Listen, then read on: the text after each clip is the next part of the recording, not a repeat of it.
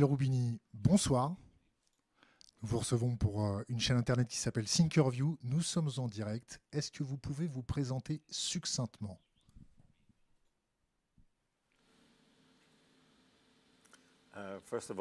Tout d'abord, c'est un plaisir et un honneur d'être ici avec vous. J'ai entendu parler de votre programme qui est très populaire, donc c'est bien d'être à Paris, une de mes villes favorites au monde. Je suis économiste. Je suis né à Istanbul, en Turquie. Ma famille est une famille juive, originaire de l'Iran. Quand j'ai eu un an, nous sommes repartis à Téhéran. À l'âge de trois ans, nous avons émigré à Tel Aviv, en Israël, et à l'âge de quatre ans, nous avons émigré vers Milan, en Italie, où nous nous sommes installés. J'ai grandi là-bas. Je suis allé à l'école. J'ai commencé mes études universitaires, ma licence, à Bocconi. Et puis en 93, je suis allé aux États-Unis pour euh, mon doctorat en économie à l'université de Harvard. Puis j'étais professeur à l'université de Yale pendant sept ans. Et puis en 95, je suis allé à l'université de New York. Je suis enseignant là depuis cette époque. Mais à un moment, j'ai commencé à être impliqué aussi dans les politiques économiques. J'ai passé deux ans à Washington, à la Maison Blanche et au département du Trésor lorsque Clinton était président. Et je suis revenu à l'université et j'ai commencé à faire de la, de, la vie économique, être consultant économique en 2000-2005. Et je suis surtout connu pour être un des rares économistes qui ont prévu la grande crise économique de 2007-2009 et d'où j'ai ce surnom de Dr Doom, Cassandre en quelque sorte. Et j'étais impliqué euh, en tant que présentateur, en tant que euh, conférencier, euh, donner des avis économiques. Mon dernier livre vient d'être publié en France. Il s'appelle Méga Menace, euh, publié chez Buchet-Chastel. Et comment survivre à ces menaces aussi. Et je passe la moitié de mon temps à voyager à travers le monde et à rendre compréhensible euh, ce monde très incompréhensible. pardon because uh, we've got some technical problems with the translation uh, technique, but it's my fault. Sorry for the, the moving hair pluck every time. Je voulais vous remercier d'être venu parce que vous faites partie de ce, de ce petit nombre de personnes qui ont changé ma vie, qui m'ont appris à avoir des yeux dans le dos et à avoir un prisme de lecture à 360 degrés pour anticiper les menaces. Et c'est un réel plaisir pour moi de vous avoir ce soir. C'est comme mon petit cadeau de Noël. Je vais essayer de faire partager ça à notre communauté. On va creuser le sujet des menaces, de l'anticipation, de la prospective. Ma première question va avoir comme euh, sujet pourquoi les gens ne veulent pas voir, ne veulent pas entendre quand des menaces arrivent? Est-ce qu'on attaque tout le temps le messager? Ou est-ce que c'est simplement de la cécité ou du déni? Eh bien, question, excellente question et importante.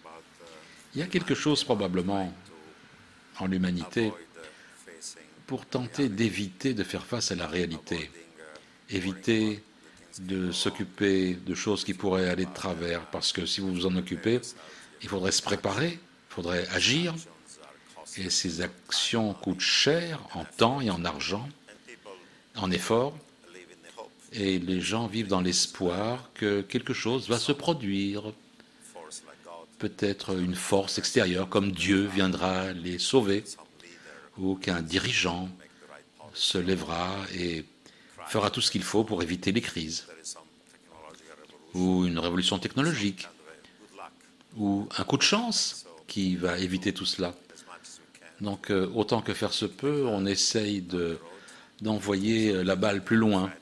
Parfois, il y a une menace et on met la tête dans le sable comme les autruches pour tenter de ne pas voir le problème.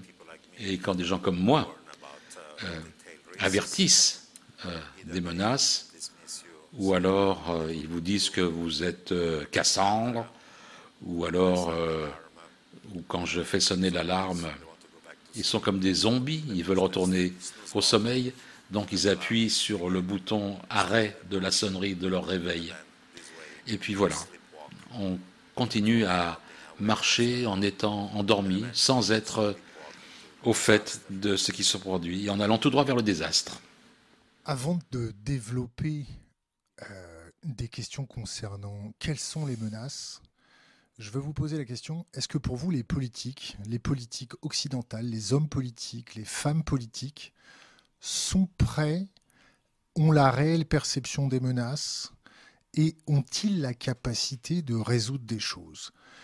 Est-ce que vous pouvez nous développer votre perception du politique et les menaces sur lesquelles, auxquelles on va être obligé de faire face.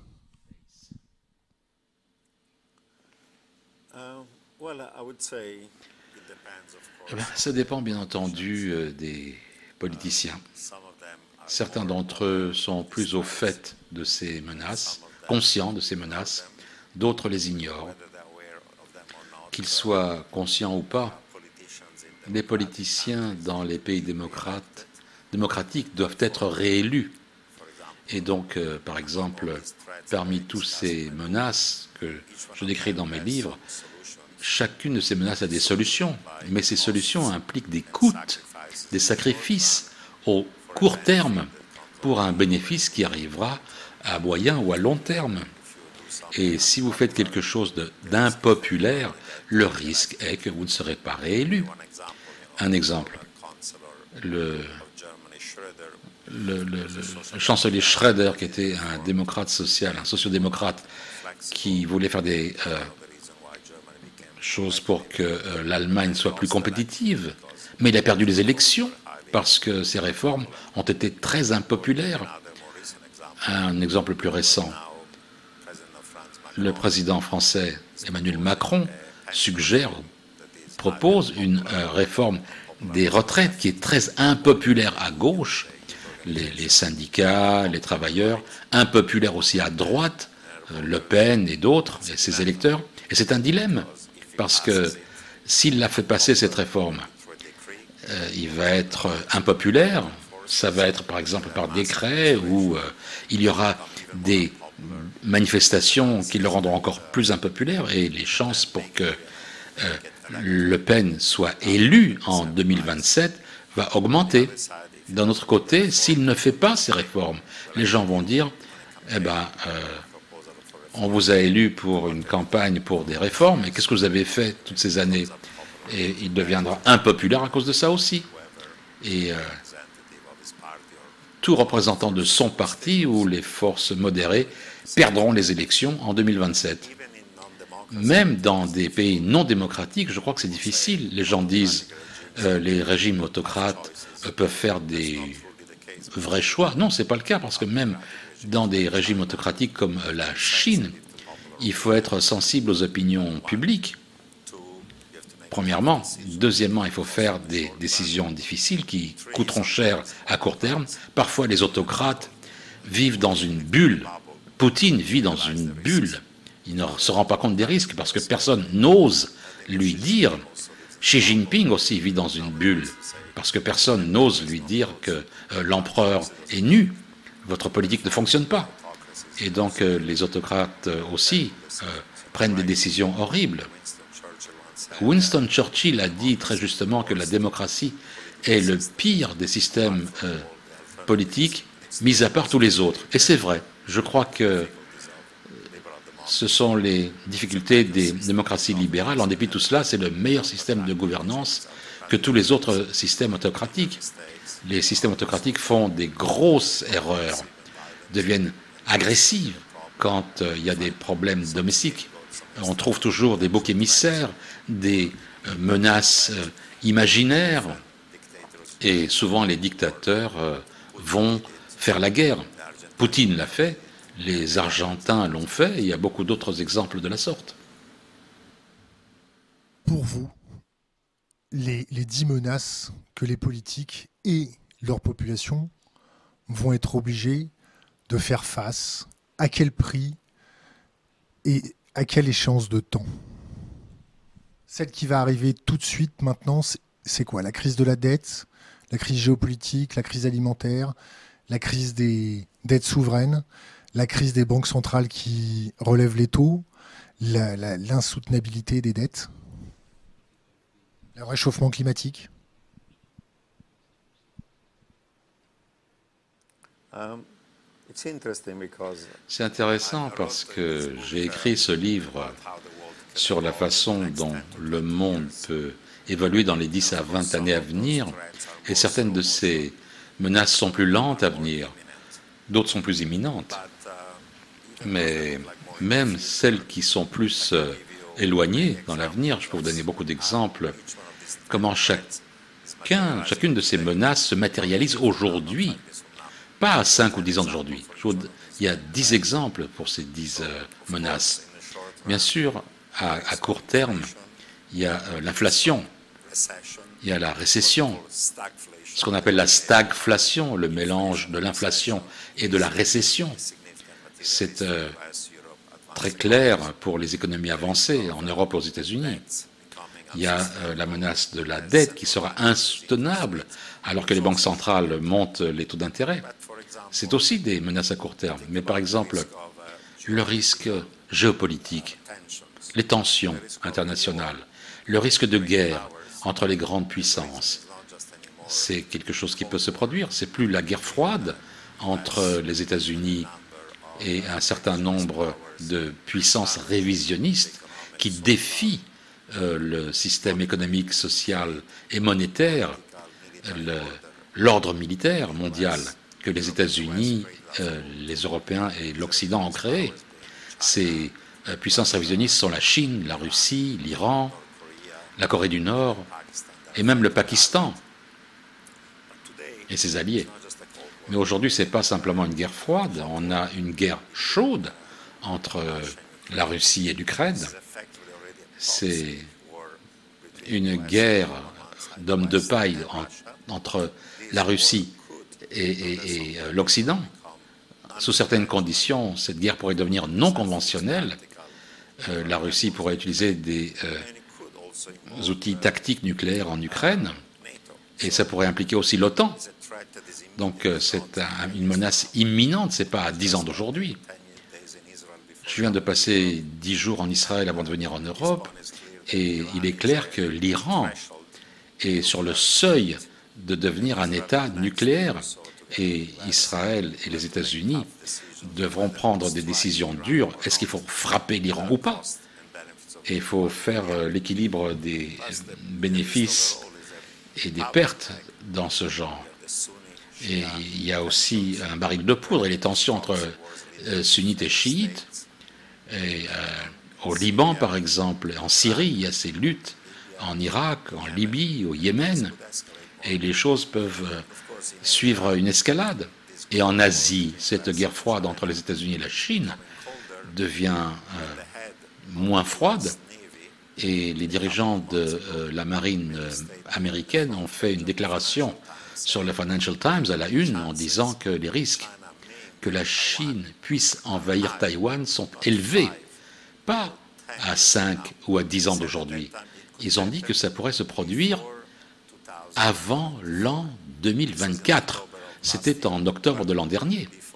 Donc avant 2024, ça veut dire 2023. Eh ben, on y est en 2023. Je ne dis pas, je ne prétends pas que cette guerre entre euh, les États-Unis et la Chine va se produire cette année, mais cette dépression régionale et ces risques de guerre entre des grandes puissances, chacune d'entre elles ayant des armes nucléaires, et l'Iran y arrive aussi, c'est un risque qui est un nouveau risque qui n'existait pas précédemment. Moi, j'ai grandi dans les années 50, 60, 70, et je m'étais jamais euh, inquiété de guerre entre euh, les grandes puissances ou d'un hiver nucléaire, parce que Nixon était parti en Chine. C'était l'époque de la détente entre les États-Unis et l'Union soviétique et les risques de guerre nucléaire entre ses rivaux euh, armés d'armes nucléaires n'étaient plus à zéro, mais étaient très bas. Pour la première fois aujourd'hui, depuis très longtemps, il faut s'inquiéter d'une guerre entre grandes puissances et une guerre qui passerait, une guerre avec des armes conventionnelles pourrait commencer et, pourrait déborder aussi vers le nucléaire. Donc, euh, le changement climatique à moyen et long terme, les pandémies, la guerre entre des grandes puissances ou euh, l'effet de l'intelligence artificielle, de la robotique, de l'automatisation, ces choses se produisent déjà aujourd'hui. Et comparé à l'inflation et à la stagflation, c'est beaucoup plus lent comme, euh, comme menace. Est-ce que vous pouvez me décrire ce qu'il faudrait faire après le constat? Par exemple, sur le réchauffement climatique, est-ce que les populations sont prêtes à accueillir des, pays à risque, exposés plus rapidement au réchauffement climatique? Est-ce que l'immigration pourrait sauver l'économie? Est-ce qu'il faut continuer la croissance? Est-ce que les, politiques ont cette capacité à faire passer ce qu'il faudrait faire. Ou, sont-ils conscients de tout ça? Vous avez eu des rapports avec François Hollande, avec Emmanuel Macron. Est-ce que vous les avez sentis avec les choses de façon... Est-ce qu'ils sont conscients de tout ça ou est-ce qu'ils survolent les choses?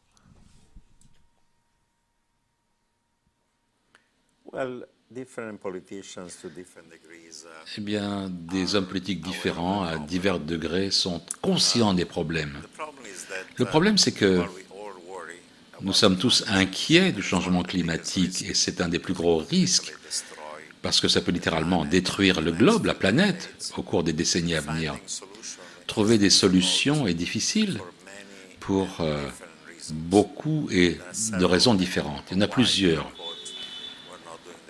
Pourquoi les gens ne font pas les bonnes choses La première de ces raisons, c'est que dans beaucoup de pays, à commencer par les États-Unis, une partie de la population ne croit même pas dans le changement climatique dû aux humains. Lorsque les républicains sont au pouvoir, ils ne font rien. Et parfois, ils sont au pouvoir. Et ils peuvent revenir au pouvoir en 2024. Deuxième problème, c'est qu'il y a un problème, un conflit intergénérationnel. Moi, j'ai 64 ans. Si je vis encore 30 ans, j'aurai beaucoup de chance. Mais quelqu'un de jeune, né aujourd'hui, a une expérience de vie de 100 ans. Donc pendant ces 100 années, ils vont devoir euh, traiter du changement climatique. Mais les jeunes ne votent pas. Les vieux votent. Et même les jeunes disent que, bon, à l'avenir, euh, un, miracle se produira, la technologie euh, résoudra ça. Donc ils ne sont pas prêts à changer leur style de vie, même les plus jeunes aujourd'hui. Réduire leur empreinte carbone. Si on était tous végétariens, un quart des émissions de gaz à effet de serre vient de l'agriculture euh, et de, l'élevage des animaux. Et autre partie, il faudrait isoler totalement nos domiciles, mettre des panneaux solaires. Et combien d'entre nous sont prêts euh, dans leurs armoires des dizaines ou des centaines de t-shirts ou de vêtements qu'on ne porte qu'une fois On consomme trop. Il y a ce conflit aussi entre jeunes et vieux. Troisième problème, mondialement, si un pays fait tout le travail, tous les efforts pour réduire ses émissions de gaz à effet de serre à zéro, mais personne d'autre ne le fait, ben, il n'y a aucun bénéfice à ça. Les émissions sont mondiales et eux, ils en payent le prix. Et coordonner 200 euh, pays, c'est très difficile. C'est euh, vraiment ce qu'on appelle l'autostop, les autostoppeurs, hein, qui font rien et qui profitent des autres. Et il y a un conflit entre riches et pauvres les marchés émergents, la Chine, les autres, on leur demande euh, d'arrêter leurs émissions de gaz à effet de serre, comme nous on le fait. Mais ces pays-là disent Attendez, c'est vous qui avez créé ce problème. Pendant 200 ans de votre histoire d'industrialisation, 90% de toutes les, euh, euh, les, émissions passées, ben, c'est à cause de vous, les gars. Donc c'est vrai que le nouveau flux d'émissions vient principalement de la Chine, de l'Indien et des marchés émergents. Et ces gens-là disent, attendez, c'est vous qui avez euh, créé le problème, nous, on ne veut pas rester euh, pauvres, on va accroître nos émissions de gaz à effet de serre pendant 20 ans, puis après on en discutera. À moins que vous nous subventionniez, et les subventions sont estimées à au moins des milliards, des centaines, des milliers de milliards de dollars Et le Congrès américain vient de voter une loi où il donne à quatre marchés émergents 4 milliards. Mais ça veut dire quoi? C'est rien. Ça ne va pas le faire. Le cinquième problème, c'est qu'il y a un conflit entre les États-Unis et la Chine, guerre froide. Ils ne sont pas d'accord sur la pandémie, ils ne sont pas d'accord sur la sécurité mondiale, ils ne sont pas d'accord sur euh, le libre-échange, ils ne sont pas d'accord sur euh, vivre et résoudre les crises financières et économiques, et ils ne sont pas d'accord non plus sur le changement climatique, etc. etc. Le sixième problème, pour euh, réussir à arriver au but des accords de Paris, la taxe carbone devrait être de 200 dollars la tonne de carbone. Aujourd'hui, la taxe moyenne est de 2 dollars la tonne, moins aux États-Unis, un petit peu plus en Europe. Quel est l'homme politique qui va accroître la taxe carbone par un facteur de 100, de 2 à 200 dollars? Personne. C'est politiquement impossible. Ils feront l'inverse. Maintenant, les prix du pétrole sont élevés. Eh bien, tous les politiciens est en train de diminuer les impôts sur le pétrole pour réduire l'inflation et réduire les coûts pour les gens. Il y avait euh, une transition de, l'énergie fossile vers l'énergie renouvelable ne se fera pas parce qu'il faut qu'il y ait une incitation monétaire. Et de toutes les solutions arriver à zéro euh, carbone et arriver, mais ça, ça amènera à une croissance zéro aussi en 2020, au pire de la récession des 60 dernières années, les émissions de gaz à effet de serre euh, sont à 9%. Maintenant, c'est beaucoup plus, bien plus que c'était pendant la période du Covid. Donc maintenant, euh, avec la technologie actuelle, c'est impossible de diminuer les gaz à effet de serre. L'autre solution, c'est de faire monter euh, la température au-delà de 2 et 3 degrés. Et le lutter cela, ça va vous coûter des milliards et des milliards de dollars à New York. Il y a eu euh, le cyclone euh, Sandy. On a voulu protéger Manhattan. Il y avait une proposition de construire un mur au thé de euh, Manhattan. Tout le monde a dit Ah non, ce serait une prison. Maintenant, on a dit On veut mettre des levées de terre près du pont de Verrazzano. Ça va compter 125 milliards de dollars, cette levée de terre. Ça va prendre 25 ans et ça sera obsolescent une fois que ça sera construit. Ça peut ne pas fonctionner.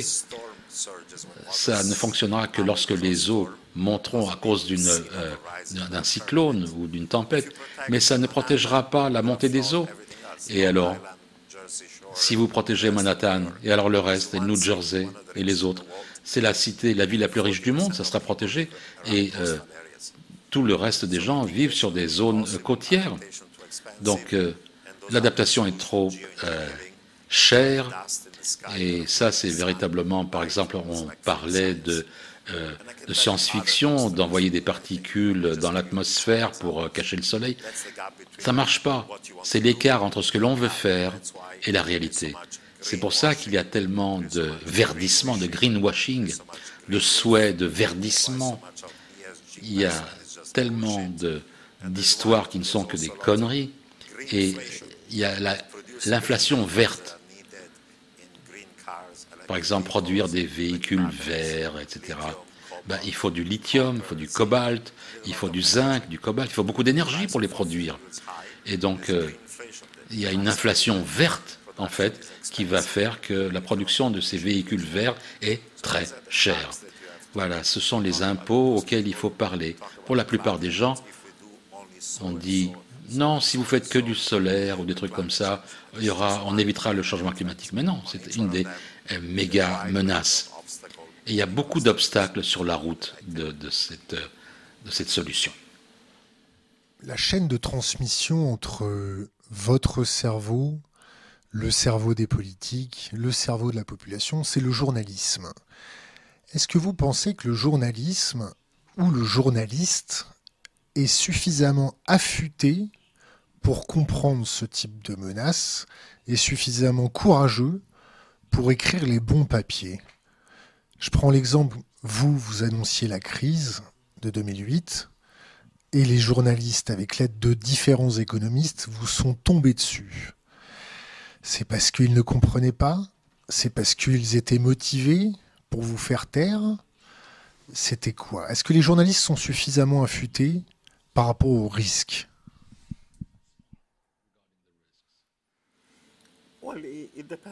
ben, Ça dépend.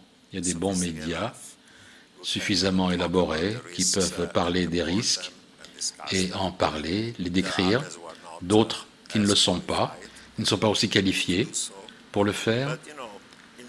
Mais dans le cas, disons, de la crise mondiale financière, il faut comprendre les motivations qui ont mené à cette bulle. Les gens qui voulaient acheter une maison pouvaient acheter avec très peu de fonds, ils pouvaient emprunter énormément en hypothéquant leur maison. Et les prix montaient, ils étaient contents. Les politiciens étaient contents parce que les gens pouvaient dépenser plus de leurs revenus. Et euh, dans la bulle de leur euh, appartement, les banques prêtaient l'argent en faisant des hypothèques et en gagnant là-dessus. Les banques d'investissement monétisaient toutes ces hypothèques et faisaient de l'argent avec ça. Les agences de notation notaient ces avoirs toxiques euh, et faisaient de l'argent avec ça. Les évaluateurs des maisons faisaient de l'argent en les évaluant de façon très élevée, et les assureurs faisaient de l'argent également. Donc il y avait une monétisation, une chaîne de monétisation où tout le monde était gagnant. Tout le monde gagnait de l'argent. Les euh, propriétaires étaient contents, Wall Street était content, les politiciens étaient contents, et tout le monde vivait dans une bulle. Et dans cette bulle, on commence à croire des choses qui sont impossibles, que les prix des appartements peuvent monter de 20% chaque année pour toujours. Et un jour, c'est quoi la bulle? Un jour, la bulle éclate. Donc les masses ont leur propre désillusion. Les politiciens vivent de ces illusions-là. Et les institutions financières font de l'argent sur ces illusions aussi. Donc parfois on vit dans une bulle, on vit dans des illusions jusqu'à ce que la bulle éclate et le rêve devient cauchemar ça se produit à nouveau et à nouveau et à nouveau. L'histoire de toutes les crises financières, c'est tromper les masses, des euh, investisseurs qui euh, font grossir la, bulle et en bénéficient, et voilà, et elle finit par exploser. En anticipant tous ces risques, en anticipant tous ces risques, est-ce que vous pensez que ça va se terminer dans un bain sanglant en termes d'émeutes, d'instabilité sociale, de tensions entre les minorités? Est-ce que vous sentez ce, ce petit murmure de d'émeutes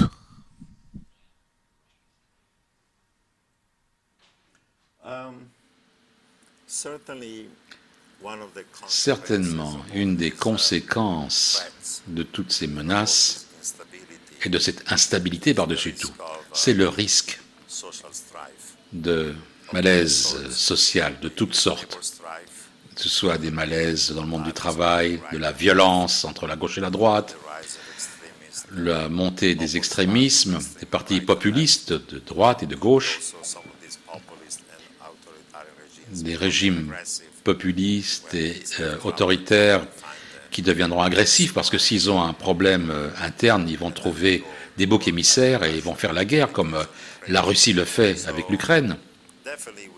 Donc oui, il y a une montée dans l'inégalité. On voit les classes moyennes et les classes ouvrières essorées. On voit que les jeunes n'ont pas d'opportunités d'occasions économiques comme par le passé, les nouvelles générations seront plus pauvres que celles de leurs parents, et ça va faire des réactions contre la démocratie libérale. Il y a des partis de gauche et de droite autoritaires qui sont plus populaires. Aujourd'hui, il y a Poutine en Russie, il y a Erdogan en Turquie, il y a Orban en Hongrie, il y a Kaczynski en, Kaczynski en Pologne, Meloni et son parti néofasciste qui est arrivé au pouvoir en Italie. Les démocrates suédois ont dû s'allier aux néo-nazis pour monter une coalition, même dans cette Suède tolérante. Et en Grande-Bretagne, il y a le phénomène du Brexit. Et euh, ils ont changé de Premier ministre en six mois, trois fois. En France, il y a toujours de la démocratie. Mais un des risques, c'est qu'en 2027, Le Pen arrive euh, au pouvoir. Aux États-Unis, il y a l'élection de Donald Trump et sa rage contre les élites et qui prétend être populiste, qui s'occupe euh, des cols blancs. Ça, c'est à droite. À gauche, eh bien, en Amérique latine, ben, il y a les cas de l'Argentine, du Venezuela, avec les populistes de gauche.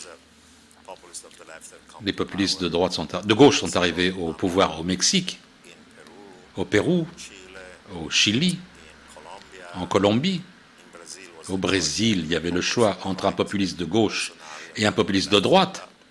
Euh, Bolsonaro et Lula. Heureusement, c'est Lula. Et Bolsonaro était autoritaire. Il a tenté un coup contre Lula, de la même euh, chose qu'il a fait, qui a eu cette tentative de coup d'État contre le Capitole il y a deux ans.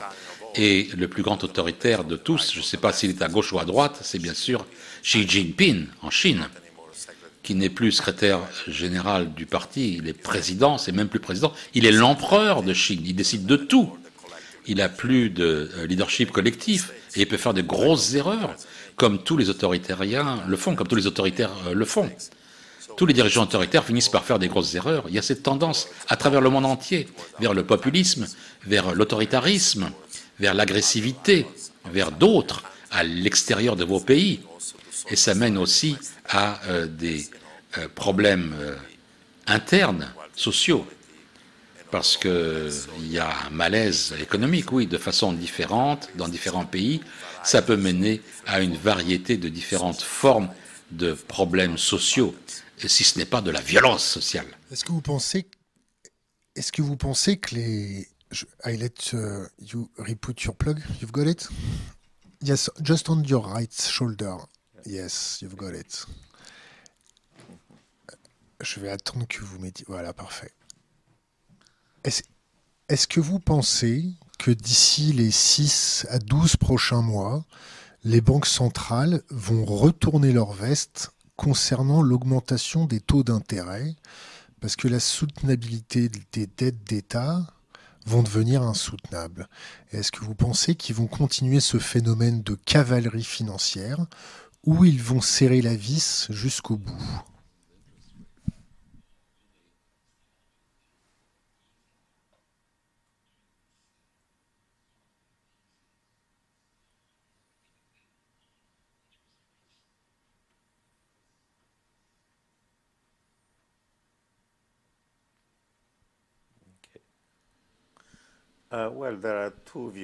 Eh bien, il y a deux façons de voir les choses en ce qui concerne ce que vont faire les banques centrales. Une vision, c'est que l'inflation est euh, arrivée au top et qu'elle va baisser. Et donc, ils peuvent monter les taux d'intérêt plus lentement, avec une euh, petite récession, avec euh, quelques trimestres de croissance négative. Et après la récession, il y aura suffisamment de euh, baisse et au milieu de l'année, la récession sera terminée, l'inflation sera terminée et les banques centrales vont baisser les taux d'intérêt et on pourra recommencer la croissance euh, dans la seconde partie de l'année. Première moitié difficile pour l'économie et le marché, la deuxième moitié sera meilleur pour euh, le marché et l'économie. C'est ce que disent les banques centrales dans la plupart des économies, que ce soit Wall Street et la City de Londres.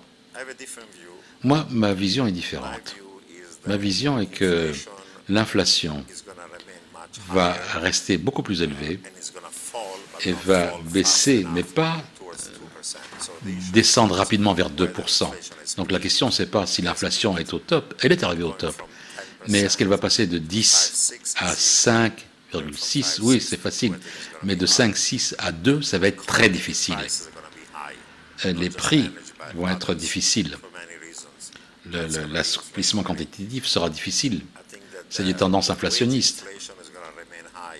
L'inflation des salaires va être très importante parce que les marchés du travail sont très serrés.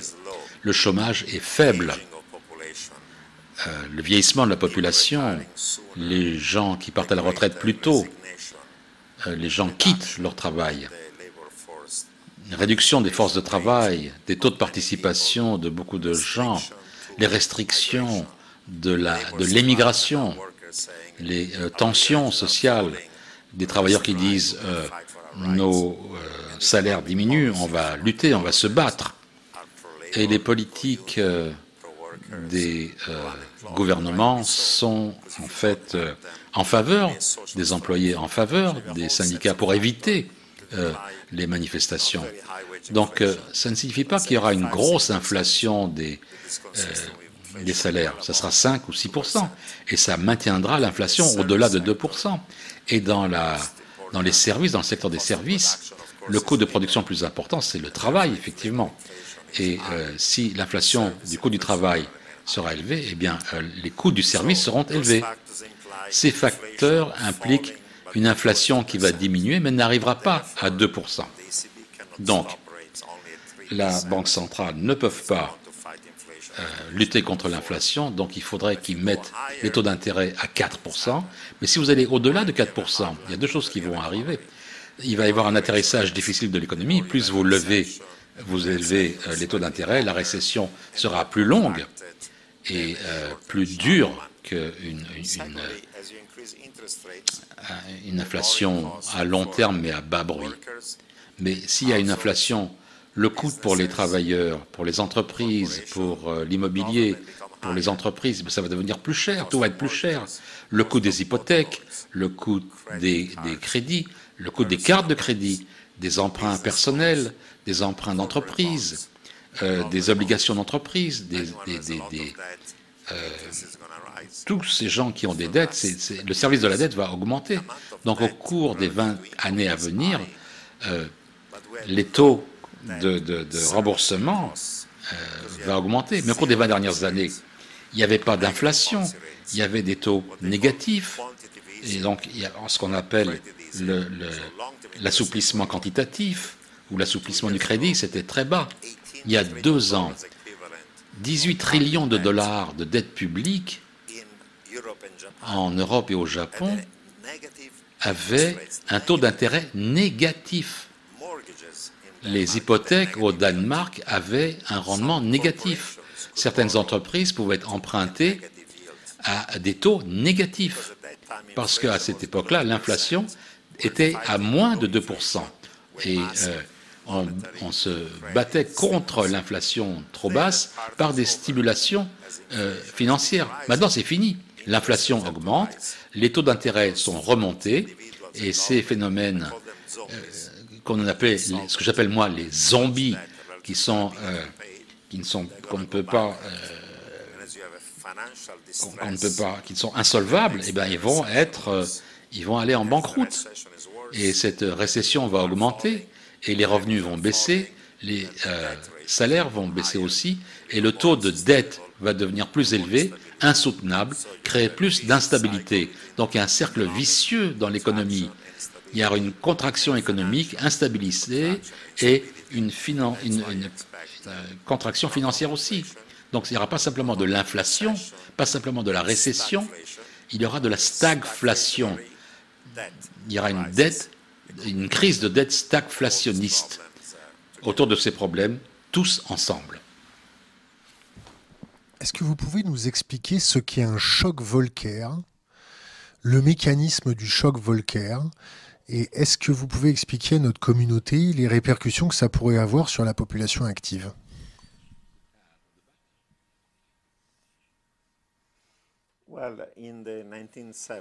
Dans les années 1970, il y avait deux chocs pétroliers. L'un qui suivait la guerre du Kippour dans les années 70. Tous les pays pétroliers ont euh, triplé leur coût du pétrole, ou multiplié par 10 même, et l'inflation a triplé. Et dans les années suivantes, il y a eu un choc, deuxième choc pétrolier, dans la fourniture de pétrole. Et il y a eu une récession, une stagflation. L'inflation qui était hors contrôle. Il y a eu euh, une montée des prix parce que chaque fois que ces chocs se produisaient, la réaction des banques centrales a été pas de monter les taux d'intérêt pour arrêter l'inflation et l'inflation est arrivée hors contrôle. Ce n'est qu'en 1979 que l'inflation est devenue un tel problème que le président Carter a choisi comme directeur de la Fed Paul Volcker. Il a dit à Volcker, fais ce qu'il faut pour lutter contre l'inflation. Il a poussé les taux d'intérêt vers 20% parce que l'inflation était au-dessus de 10%. Ça a mené à une récession extrêmement dure dans les années 80-82. C'était une récession à, double cône et euh, à ce moment-là, les salaires ont diminué. Il n'y avait plus suffisamment de pouvoir pour que les syndicats et les ouvriers puissent faire monter les salaires et l'inflation est, descendue. Mais ça a coûté beaucoup de récessions pendant plus de deux ans, même à cette époque-là. Le problème aujourd'hui est le suivant. Tout comme dans les années 70, on a des chocs de fourniture négatifs. L'impact du Covid sur la production des biens, la chaîne de fourniture, euh, la fourniture d'emplois. L'impact de l'invasion euh, des Russes en Ukraine sur euh, la fourniture d'énergie.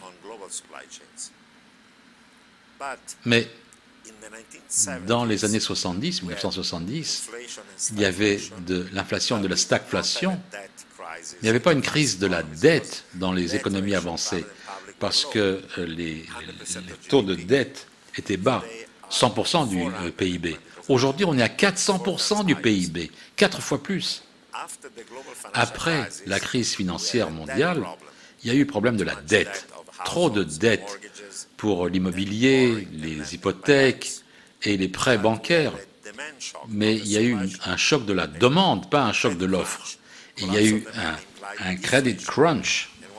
Et euh, une fois qu'il y a eu la déflation, on a pu euh, alléger les politiques monétaires et fiscales et le crédit pour aider l'économie réelle. Parce qu'il y avait peu d'inflation, il n'y avait pas suffisamment d'inflation. Aujourd'hui, on est avec le pire des années 70 parce qu'on a les chocs négatifs et la stagflation, mais on a quatre fois plus de dettes que dans les années 70. Et on entre dans une récession. On ne coupe pas les taux d'intérêt, mais on augmente les taux d'intérêt parce qu'il y a une inflation. Donc il y a un problème d'inflation, on a un problème de stagflation et on a un problème de dette, tous les trois ensemble. Une dette excessive. Si vous ne voulez pas vous occuper du problème de la dette en montant les impôts ou en coupant les dépenses, la solution, c'est qu'il y a une taxe sur l'inflation. Vous monétisez le déficit, vous créez de l'inflation, et l'inflation, quand elle n'est pas attendue, va réduire la valeur réelle de la dette nominale de longue durée à un taux d'intérêt fixe la valeur réelle de cette dette est réduite par l'inflation. Effectivement, c'est comme une taxe, en fait, sur le capital, une taxe sur euh, l'épargne et les créditeurs, et transfère cet argent vers les gens qui, sont, euh, qui ont emprunté, vers les emprunteurs, en raison de cette, taxe, de cette taxe sur l'inflation. C'est une des solutions de ce problème. Et donc, quand on aura une euh, inflation plus importante, parce que nous sommes dans un piège. Si on lève suffisamment les taux, vous allez créer une crise de la dette. Face à ce risque économique et ce risque de croche financier, les banques centrales parlent durement, mais euh, elles ne vont pas tenir. Elles vont devenir euh, des colombes. Elles seront plus euh, des, faucons, parce qu'elles ne pourront pas faire face à ce crash. Et donc, face à ces taux d'inflation plus élevés, je crois que c'est ce qui va se produire.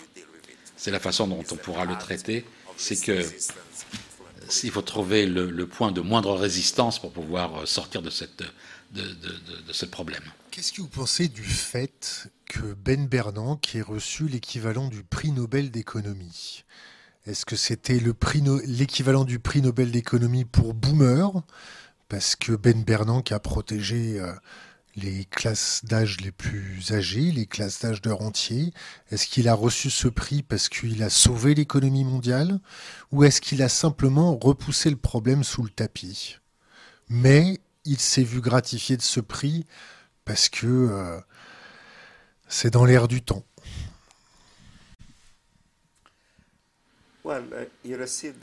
Il a reçu ce prix parce que c'était un universitaire de la Grande Dépression et durant la Grande Dépression, le marché des actions de 29 est devenu dépressif parce qu'on a permis à beaucoup d'agriculteurs, beaucoup d'entreprises, beaucoup de banques, à des millions de s'effondrer. Beaucoup d'entre eux étaient illiquides, n'avaient pas suffisamment de liquidités. Ils n'étaient pas en banqueroute, mais comme ils ne pouvaient pas euh, avoir euh, le crédit nécessaire, il y a eu un problème de liquidité et c'est devenu un problème d'insolubilité. Et là, ils sont devenus en banqueroute. Et ça a commencé à un choc qui a créé la Grande Dépression. Il y a eu un, un effondrement de la demande.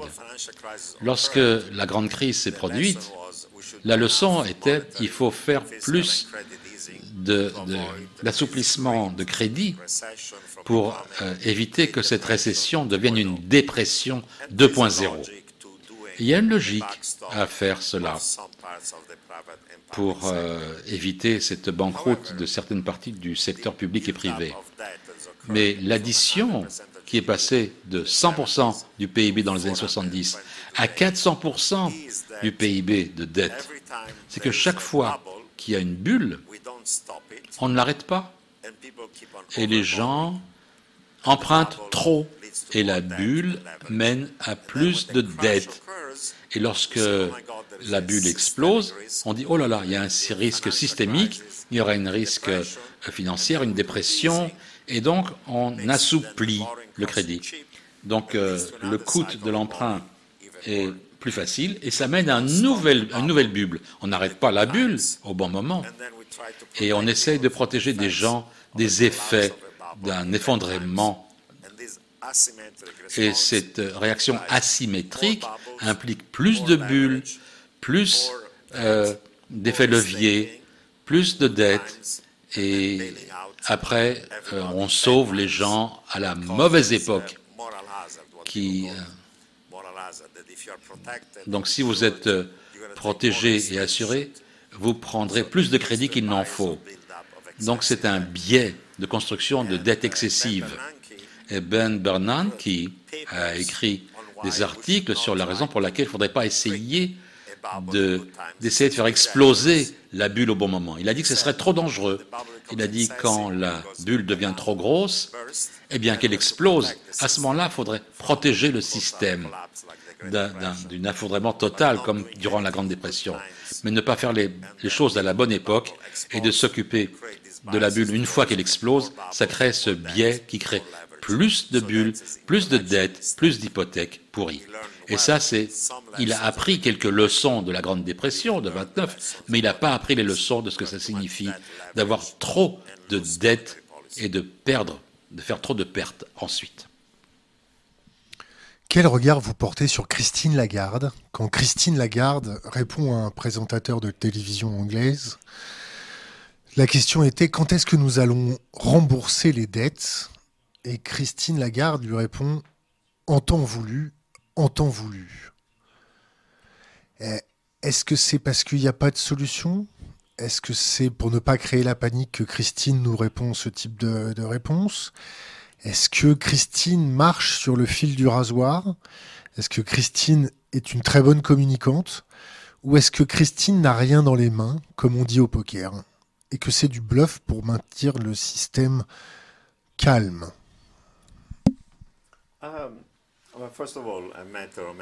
Je l'ai rencontrée à plusieurs occasions. C'est une euh, politicienne extrêmement avisée, elle a beaucoup d'expérience. Elle était ministre des Finances en France. Elle a eu, euh, elle était à la tête du Fonds monétaire international. Et maintenant, elle est à la tête de la Banque centrale européenne. Ce n'est pas une économiste de formation, c'est une juriste. Mais elle a pris beaucoup euh, de l'économie et des liens entre l'économie et la politique. Elle est quelqu'un de très haute qualité. Elle est une politicienne de très haute qualité. Et comme toute politicienne de haute qualité, elle est soumise à des contraintes. Les politiciens ne sont pas idiots, ils ne sont pas méchants, ils ne sont pas abrutis, ils ne veulent pas euh, endommager les choses. Le problème de la Banque centrale, c'est que l'inflation est montée énormément dans la zone euro, en partie en raison de ces chocs de fournitures négatifs, mais en raison des stimuli euh, de crédit monétaire étaient trop longs après la Covid. C'était une, une erreur politique de faire ça. Toutefois, maintenant, vous avez un dilemme. Si vous montez les taux d'intérêt pour lutter contre l'inflation, vous allez causer une récession, et une récession grave. Mais si vous ne montez pas les taux d'intérêt suffisamment pour lutter contre l'inflation, vous risquez d'avoir un,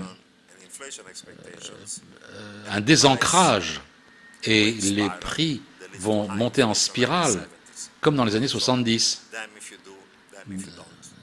Que vous le fassiez, que vous ne le fassiez pas. Mais il y a une couche additionnelle maintenant de stress. Quand vous montez les taux d'intérêt, comme je l'ai dit, beaucoup de gouvernements de la zone euro, certaines banques, certains gouvernements, certaines entreprises, certaines, euh, certains foyers ont beaucoup de dettes et beaucoup vont devenir insolubles et vont euh, aller à la banqueroute. Et ça peut heurter, ça peut endommager la véritable économie.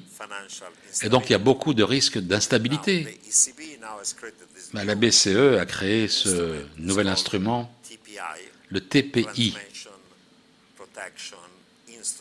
un instrument de protection transverse qui dit que si l'écart, le spread de tout membre de la zone euro s'accroît trop, qui risque de créer un risque de dette pour le gouvernemental, autant que ce accroissement du spread est dû à la panique euh, dans la dynamique des marchés et que ce n'est pas justifié par les fondamentaux économiques, à ce moment-là, la BCE pourrait acheter des obligations de ce pays et éviter euh, risque, euh, une, crise de se produire. Mais en pratique, la raison pour laquelle les écarts peuvent euh, se croître, ce n'est pas simplement parce que les gens sont irrationnels dans le marché, mais parce qu'il y a des politiques fiscales qui sont trop laxistes et un manque de réforme économique. Regardez ce qui se passe au Royaume-Uni.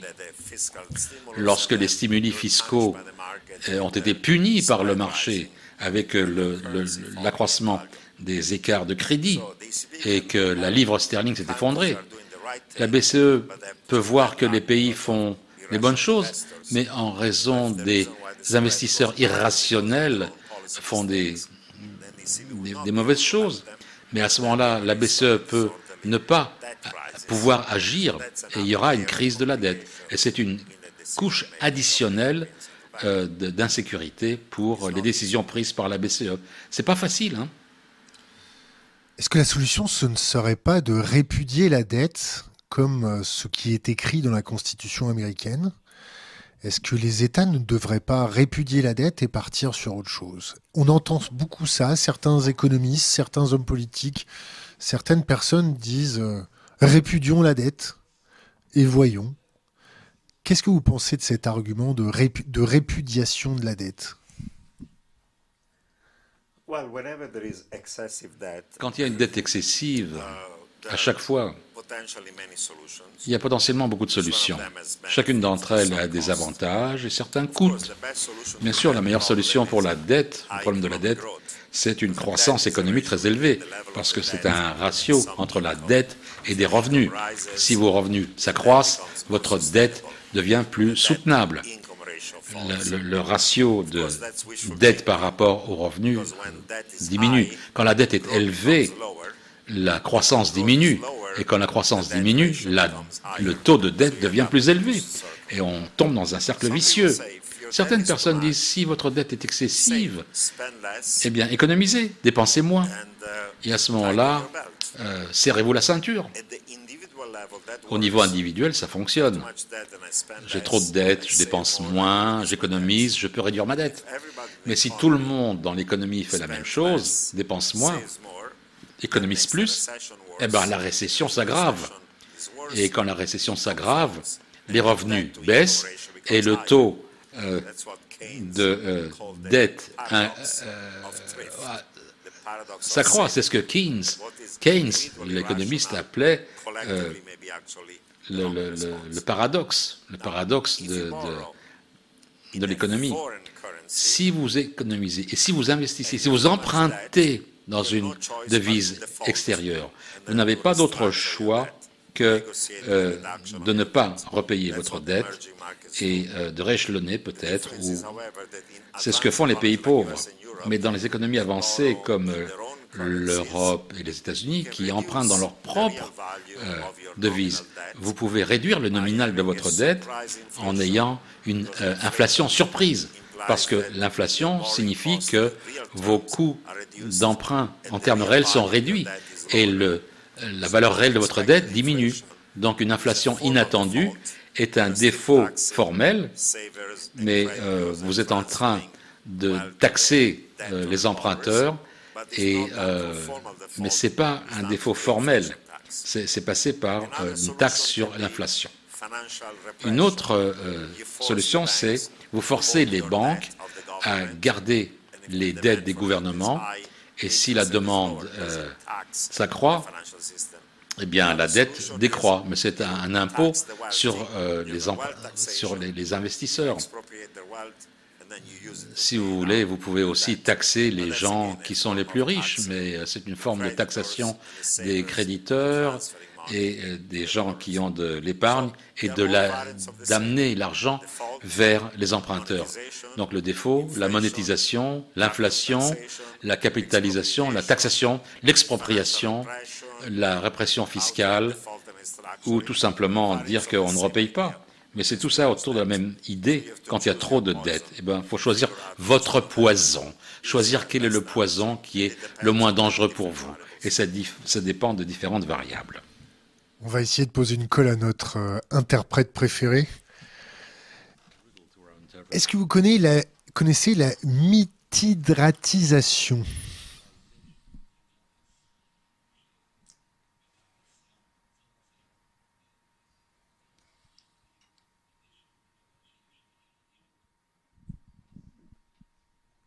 uh, No, can you explain it in English? ok, euh, c'était une colle. Euh, ok, je, vais poser une autre question.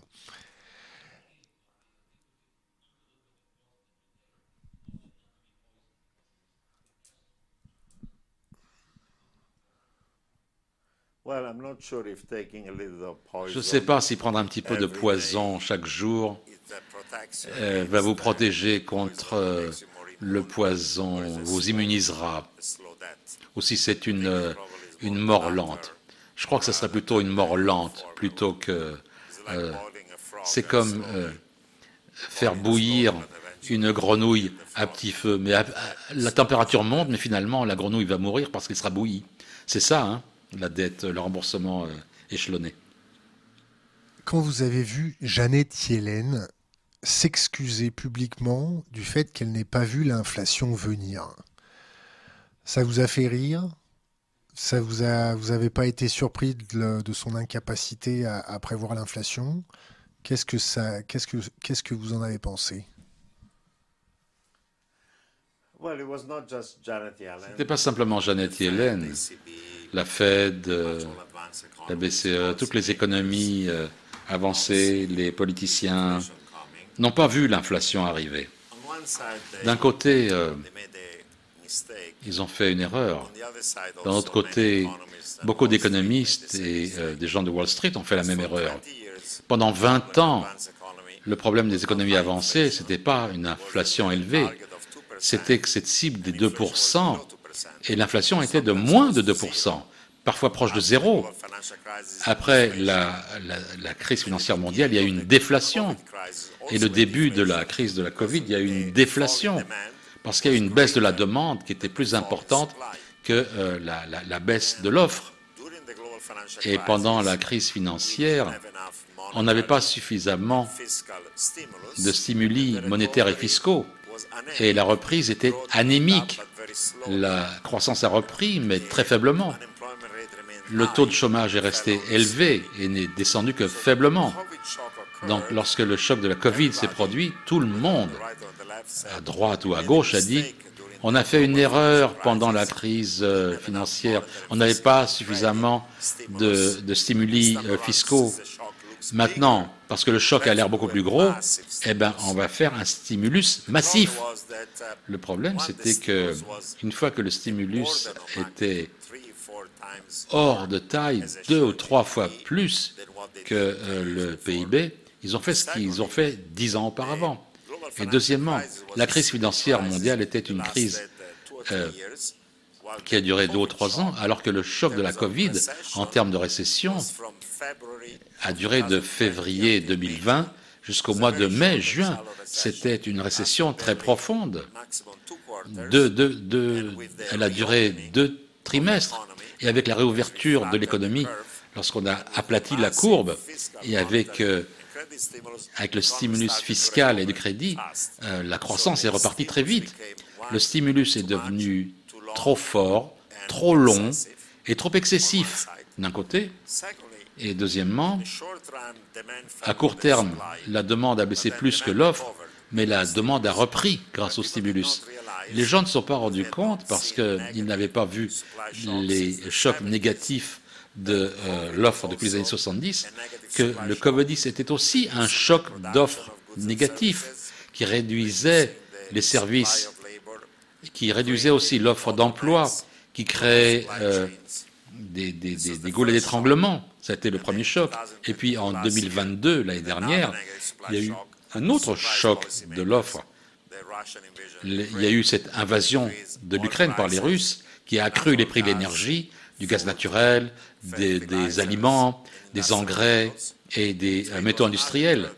Et il y a eu un troisième choc, c'était la politique du zéro Covid en Chine qui a ajouté une couche additionnelle d'étranglement. Donc il y a eu une combinaison de mauvaises politiques, d'assouplissement de, crédit et d'assouplissement financier, et aussi les trois agrégats euh, de, de, fourniture, d'offres négatifs. Mais il faut aussi comprendre pourquoi ils ont fait ces erreurs, les politiciens. Est-ce que vous pensez qu'il y a de l'éthique sur les marchés financiers? Est-ce que vous ne pensez pas que les marchés financiers sont devenus incontrôlables avec des gens euh, mégalomanes, euh, corrompus, euh, euh vénaux, aux mains de... où leur seul objectif c'est de faire de l'argent à tout prix pour se prendre des stock options, se prendre des dividendes, se prendre des, des bonus, au détriment de la population réellement travaillante. Est-ce que les marchés financiers il y a de l'éthique Et est-ce que les marchés financiers sont réellement là pour financer l'économie réelle? Um, Les marchés financiers ont des fonctions positives, de prendre des épargnes, de l'épargne et de l'allouer dans des bons investissements, dans des projets d'investissement, financer des choses qui sont utiles, comme euh, des hypothèques pour que vous puissiez acheter votre appartement, votre maison, ou euh, des prêts personnels pour euh, amortir euh, vos chocs de, ou permettre à des entreprises de croître. Mais lorsque l'emprunt devient excessif, lorsque les crédits lorsque les, normes de crédit deviennent trop laxistes et que vous pouvez avoir un effet levier trop élevé, vous prenez trop de risques, eh bien, vous faites une bulle.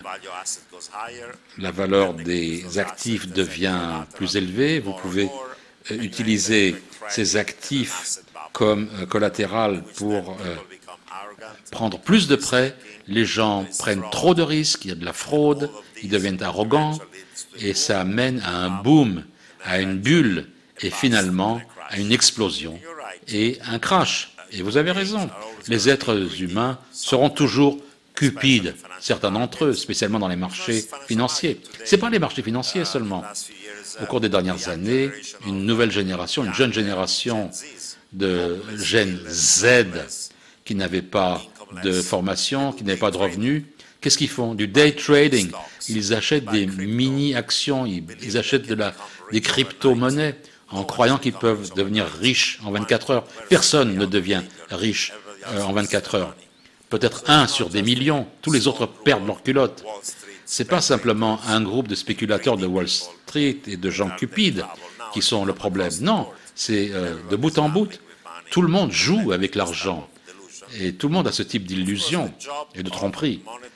Le travail de la politique monétaire, le travail des superviseurs et des régulateurs du système euh, monétaire serait d'arrêter les bulles avant qu'elles ne deviennent trop grosses.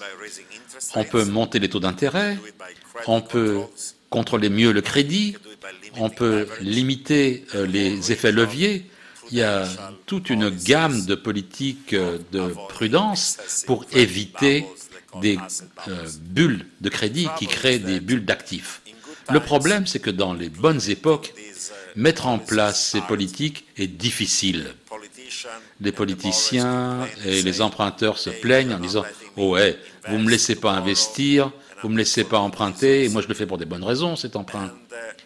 Et les régulateurs sont capturés par Wall Street, sont aux mains de Wall Street. Parfois, les politiciens sont corrompus, et lorsqu'il y a une bulle, il y a toujours une histoire qu'on raconte. Pourquoi il y a une nouvelle technologie révolutionnaire, l'Internet, euh, les trains, euh, les crypto-monnaies, qui justifient l'investissement et utiliser les effets leviers de cette bulle. Ce sont des fantasmes et ça finit par des larmes. Mais pendant ce temps-là, la bulle sort de tout contrôle jusqu'à ce qu'elle explose. Et puis vient la bulle suivante. Ce sont des cycles. On pourrait les contrôler avec une meilleure politique monétaire, des taux d'intérêt plus élevés, un contrôle du capital, un contrôle du crédit, des réglementations prudentielles, supervision des banques, des systèmes financiers, réduire les dérivatifs toxiques, réduire la financiarisation toxique, etc. Mais on ne le fait pas. Donc on passe par ces cycles encore et encore. On risque, de voir la fin bientôt quand même. Quel regard vous, vous portez sur les cryptos? Les crypto-monnaies, quel regard vous portez sur les derniers scandales de, de crypto-monnaies? Est-ce que certains ont raison de dire que c'est la solution pour que les politiciens arrêtent de faire de la dette, pour faire de la subornation de vote. Est-ce que les cryptos, vous y croyez? Est-ce que les cryptos d'État, vous y croyez, adossés sur des matières premières réelles?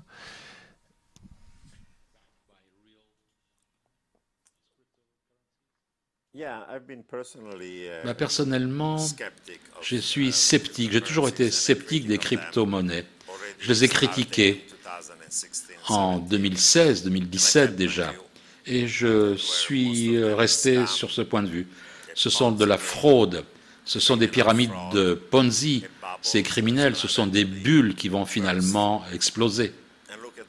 Regardez l'année dernière, au cours des 12 derniers mois, même le Bitcoin a perdu 80% de sa valeur, de 69 000 à 16 euh, L'Ethereum a perdu plus de 80% de sa valeur. Les autres top 10 ont perdu de 80 à 90% de leur valeur. Et bien sûr, des dizaines de milliers de ces introductions d'offres de, euh, de, bitcoins ou de monnaies euh, ont été des fraudes. Les gens l'ont utilisé pour acheter des Lamborghini, des propriétés dans les Caraïbes. 99%, c'est de la fraude, pure et simple. Les appeler des crypto-monnaies, c'est en fait c'est une erreur d'appellation. C'est pas de la monnaie, c'est pas des devises, c'est pas une unité de compte parce qu'il n'y a rien qui n'est valorisé en Bitcoin. Ils ne sont pas échelonnables en termes de paiement parce qu'avec des Bitcoins, vous pouvez faire 7 transactions par seconde. Avec euh, la Visa, vous pouvez faire 50 transactions à la seconde. Ce n'est pas euh, véritablement une valeur stable, parce que la valeur du Bitcoin peut monter de 10-20% en 24 heures. Même les cryptoconférences n'acceptent pas les paiements en Bitcoin parce que euh, leur euh, marge de profit de la conférence pourrait être effacée euh, en quelques heures. Ce n'est pas un numéraire. Un numéraire simple, ça veut dire qu'il y a une unité de compte, que je puisse comparer le prix du pain par, opposition au prix de la viande, par exemple. Donc on a besoin d'un numéraire simple, unique. Dans le monde de la tokenisation, où il y a des milliers de jetons, quand j'ai besoin d'un jeton Pepsi pour acheter un Pepsi Cola et un, jeton Coca pour acheter du Coca-Cola, je ne peux plus vous dire quel est leur prix relatif entre Coca-Cola et Pepsi Cola, entre le pain et la viande. C'est comme euh, revenir à, par exemple, euh, vous savez, souvenez-vous par exemple de ce euh, dessin animé Les pierres à feu, hein, avec des échanges. Eux, ils avaient, ils utilisaient eux un numéraire unique. Ils utilisaient des coquillages. Et avec ces coquillages, ils pouvaient dire quel est le prix de la viande par rapport au prix du, de, la viande. Donc, les appeler euh, de la monnaie, c'est pas de la monnaie, ça n'a aucun sens. Ce n'est même pas des actifs. Vous savez, il y, a, un revenu sur les actifs. Les actions vous donnent des dividendes. Les, euh, les bonds, les obligations vous donnent des, des coupons, des taux d'intérêt. Des emprunts euh, d'entreprise vous donnent des taux d'intérêt, des intérêts. L'immobilier vous donne des loyers, vous avez des services euh, en, louant votre maison, le, pétrole, l'énergie, la nourriture, ça vous donne des services. Mais ces gars-là, ils n'ont aucun revenu. L'or n'a pas de revenu, mais ça a une utilité. Par exemple, vous utilisez, par exemple, l'or, l'argent pour euh, créer des joyaux, euh, pour créer des bijoux. Mais prenez le Bitcoin. Ça n'a pas de revenus. Ça n'a pas d'utilisation dans l'industrie. Ça n'a aucune utilité personne ne porte un, bitcoin, ben, personne. Enfin, il y a quelqu'un qui porte des bitcoins, mais ça ne signifie rien. C'est pas très populaire hein, de porter des bitcoins, hein, porter des joyaux en bitcoin. On ne peut pas valoriser le bitcoin parce qu'il y a soit un flux d'utilisation, un flux monétaire pour qu'on puisse avoir une véritable valeur et qu'on puisse dire quelle est la valeur du Bitcoin, il est impossible de les valoriser. C'est pour ça que les gens disent que le Bitcoin, ça va être un million, et d'autres disent que ça va valoir zéro. Ma vision, c'est que la valeur fondamentale du Bitcoin, c'est zéro. Même c'est négatif, c'est même pas zéro. Parce que le Bitcoin a des externalités tellement négatives, ça utilise tellement d'énergie à miner, beaucoup plus que euh, le, en fait plus que le PIB de l'Argentine ou des Pays-Bas.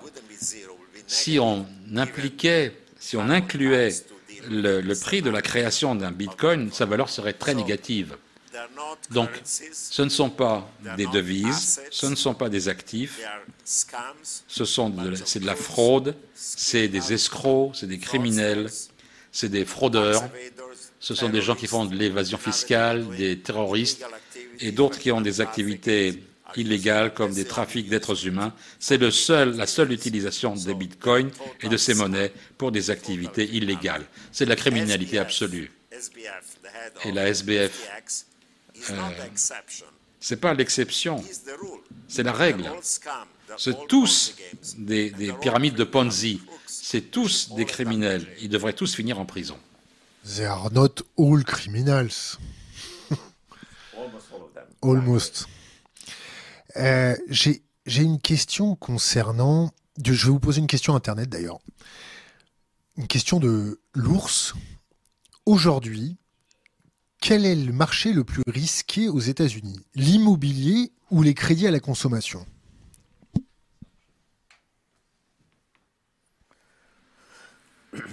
Um, Les deux sont en fait reliés. Parce que ce qui s'est produit aux États-Unis et dans les pays anglo-saxons, c'est que pendant un temps long, les revenus des gens ne montaient pas suffisamment par rapport à leurs euh, attentes de consommation. Comme ils disent, les Américains ne pouvaient pas être au niveau des voisins, des Jones. Chaque personne se comparait aux voisins et disait Ah, ils ont l'air plus riches, leur bagnole est plus chère que la nôtre, leur euh, maison est plus riche que la nôtre. Quelle était la solution qui a été donnée dans les pays anglo-saxons?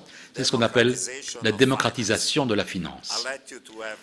Je vais vous permettre d'avoir autant de cartes de crédit que vous voulez, emprunter pour acheter votre voiture. Je vais vous laisser emprunter pour euh, vos prêts étudiants. Empruntez autant que vous voulez pour acheter une maison et mettre très peu d'actifs. Et lorsque la valeur de votre maison montera, parce que tout le monde emprunte, vous pouvez emprunter encore plus. C'est le Home Equity Withdrawal. Alors, comme le taux, comme la valeur de votre maison augmente, je peux prendre encore plus de crédit parce que euh, euh, ce, crédit que je vais prendre va dépasser mon revenu. Et en fait, votre maison était comme euh, une, un, DAB, hein, un distributeur automatique de billets. Donc le problème des hypothèques et le problème de la consommation sont les deux côtés de la même pièce. Vous utilisez votre maison comme un DAB et vous l'utilisez pour tirer de l'argent, pour consommer au-delà de vos revenus. Et donc c'était aussi un problème de consommation. Et quand euh, le problème des hypothèques a, explosé, eh bien la bulle de la consommation a explosé aussi. Et il y a de l'inégalité. le taux de euh, l'économie réelle n'est pas monté assez suffisamment et les coûts des services qui a augmenté, le coût de l'éducation a augmenté aussi. Et quand les gens sont désespérés, ils financent en empruntant plus, et à ce moment-là, vous créez une bulle. Et lorsque vous créez une facilité de crédit, et eh bien à ce moment-là, la bulle augmente encore plus. Protectionnisme économique.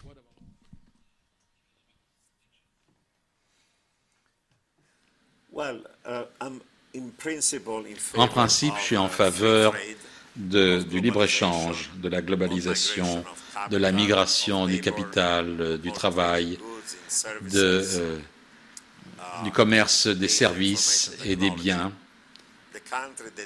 Les pays qui l'intègrent bien ont réussi. Par exemple, vous prenez les 27 pays de l'Union européenne. S'il n'y avait pas eu d'Union européenne, il y aurait des petites économies, des petits marchés, et ils ne pourraient pas grandir ou grossir assez rapidement, aussi rapidement que s'il y avait ce marché unique. Donc, euh, la plupart des pays de l'eurozone ont bénéficié de la mondialisation. Regardez la Chine ou l'Inde. Ils sont tellement pauvres et soudain ils deviennent moins pauvres quand ils se sont ouverts à l'économie mondiale et ils ont rejoint les, marchés mondiaux et le libre-échange. Regardez, la Corée du Nord, la Corée du Sud, au début, à la fin de la, euh, guerre de Corée, la Corée du Nord avait euh, beaucoup plus que la Corée du Sud. Mais la Corée du Sud a investi beaucoup dans son économie, dans l'éducation. Mais la Corée du Nord, les gens sont en train de mourir de faim parce qu'elle n'est pas ouverte. Et la Corée du Sud fait bien. Bien sûr, la globalisation, la migration amène à des gagnants et à des perdants. Si vous avez un pays par exemple, euh, à faible valeur ajoutée contre, par exemple, des pays à haute valeur ajoutée, eh bien, votre, votre pays peut être mis en danger parce qu'il peut être submergé par des produits de faible coût venant des pays à très faible valeur ajoutée. Mais il aurait fallu aider à ceux qui ont perdu leur travail en étant formés à nouveau pour avoir de nouveaux emplois. Mais on ne l'a pas fait. On a fait suffisamment de croissance pour pouvoir imposer ceux qui ont gagné beaucoup pour former et donner de l'argent à ceux qui ont perdu. Mais on ne l'a pas fait. Les gagnants ont eu encore une plus grosse part du gâteau, alors que ceux qui avaient perdu et qui étaient restés sur le bord de la route n'ont jamais été aidés. Et c'était le début euh, des réactions des cols bleus et contre la mondialisation et contre l'immigration. Donc euh, c'est une bonne idée la mondialisation, mais il faut s'occuper de la distribution, des effets de distribution. Sans ça, vous pouvez euh, avoir euh, une grande partie de votre pays qui ira beaucoup plus mal que précédemment. On a vu récemment Exxon être exposé dans la presse pour montrer sa préconnaissance ou son anticipation du réchauffement climatique depuis 1970 environ. Vous avez suivi cette, euh, cette histoire-là à peu près? Euh, Est-ce que on va voir euh, les grands énergéticiens, les grands pétroliers se faire attaquer comme les, les industries du tabac par des class actions Et est-ce que les répercussions sur le prix de l'action de ces mêmes énergéticiens auront des, des, conséquences, par exemple dans le portefeuille de certains fonds de pension censés garantir la retraite des fonctionnaires américains, quelles, quelles auraient les répercussions de la dévaluation massive due à des, des class actions contre les énergéticiens et quelles, quelles auraient le, les répercussions de ces baisses de prix, de ces dévaluations d'actifs dans le portefeuille de certains fonds de pension américains? Il y a une possibilité qu'il y ait des actions groupées contre les énergéticiens, de la même qu'il y a eu des actions contre les euh, sociétés de tabac. C'est une menace potentielle sur leurs bénéfices et leurs actifs, mais nous ne savons pas pour l'instant si euh, ces actions en justice euh, réussiraient et quelles seraient euh, les pénalités qu'ils auraient à payer. Je dirais qu'à court terme,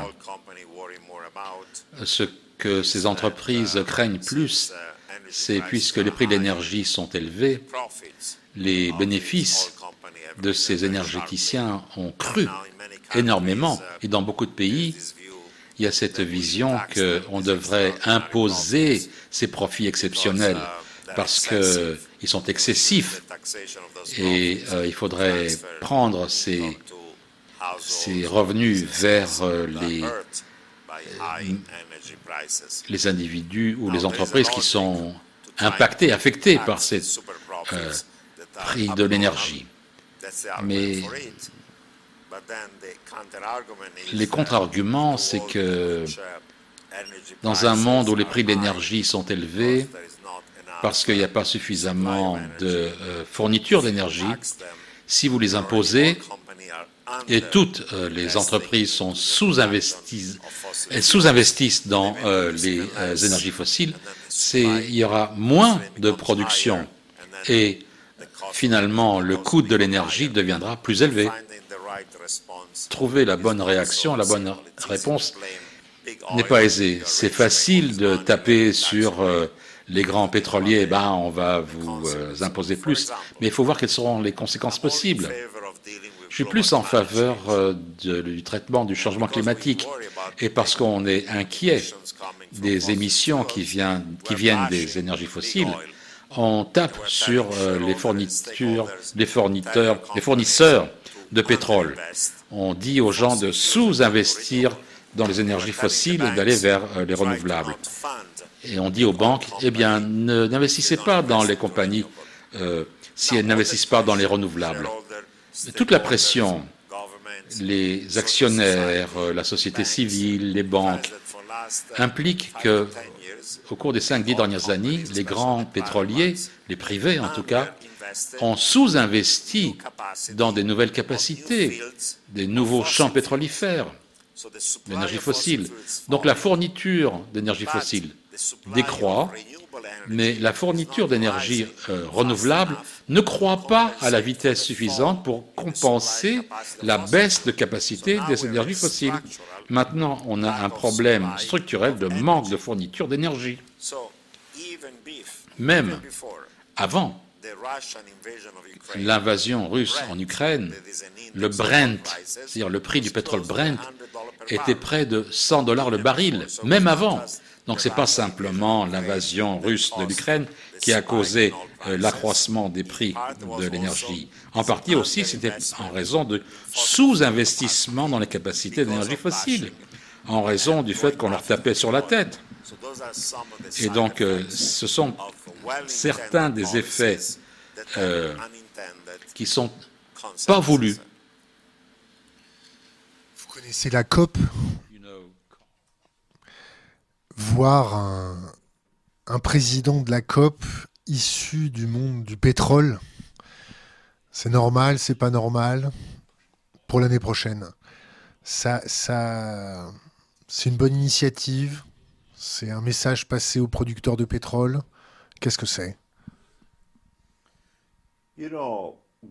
Écoutez, la COP à Glasgow et la COP à Sharm el-Sheikh, c'était des échecs.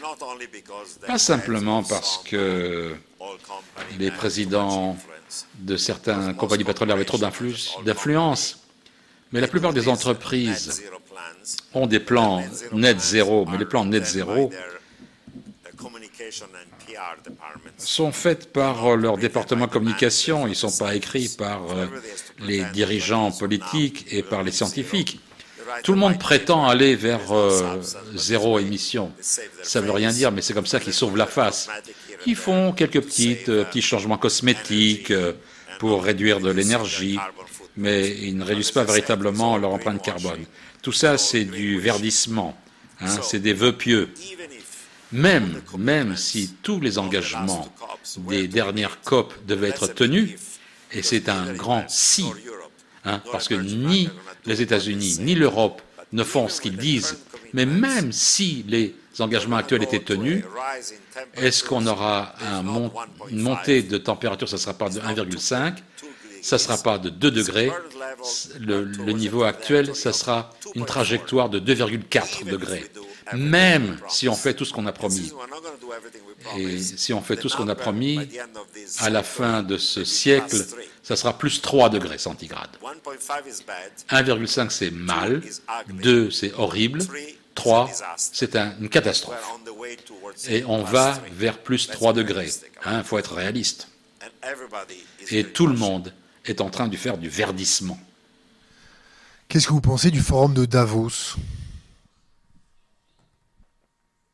Le forum de Davos, j'y suis allé euh, plusieurs années, pas chaque année. C'est euh, un des forums, un des forums parmi beaucoup d'autres où il y a des dirigeants mondiaux qui se réunissent et ils débattent de problèmes économiques mondiaux. Est-ce qu'ils euh, résolvent des problèmes? Non. Il y a d'autres forums aussi, toutes conférences à travers le monde, on parle, on débat, on essaie de trouver des solutions, mais ce ne sont pas des forums de prise de décision. Les décisions sont prises au niveau national ou international dans d'autres forums comme le FMI ou la Banque mondiale, etc. Eh bien, des gens qui se réunissent et qui se parlent plutôt que de se faire la guerre, c'est une bonne idée. C'est une bonne idée avoir des leaders mondiaux, économiques, politiques, religieux, culturels, etc.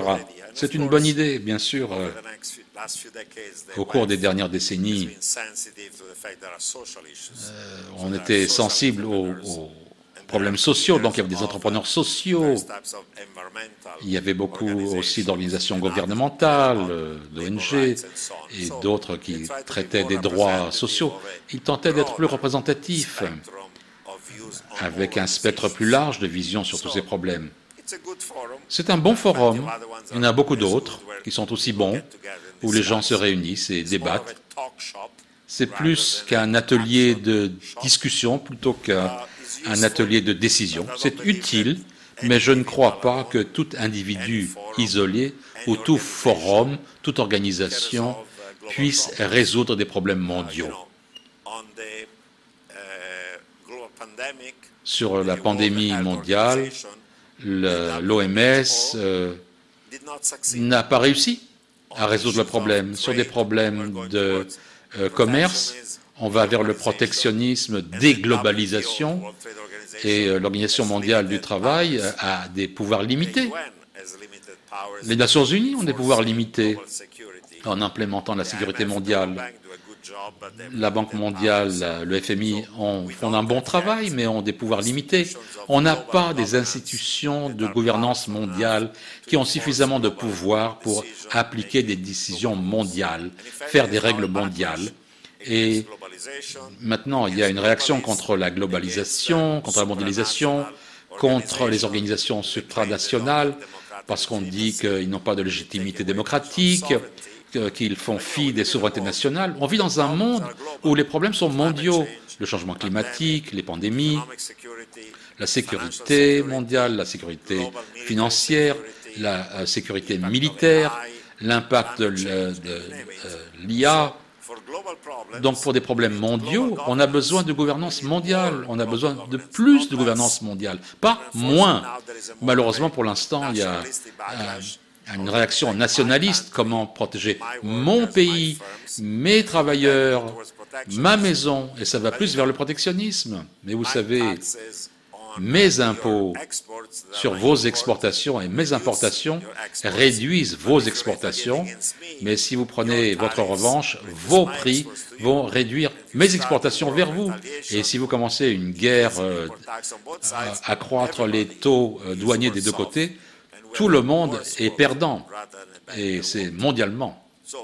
Donc bien sûr, la mondialisation du commerce a un coût, il faut s'en occuper, il faut que ce soit soutenable, il faut que ce soit inclusif, il faut que ça donne de l'égalité, mais le protectionnisme, ce n'est pas la bonne solution. Je vais vous lire une question Internet que je vois passer sous mes yeux. On a commencé à y répondre, mais je vais vous la lire quand même. Est-ce qu'il est possible d'estimer les risques du changement climatique, entre parenthèses, eau, perte de biodiversité, maladie, fermez la parenthèse, sur l'économie globale? Si c'est le cas, n'est-ce pas un argument suffisant pour convaincre n'importe quel économiste de changer de paradigme?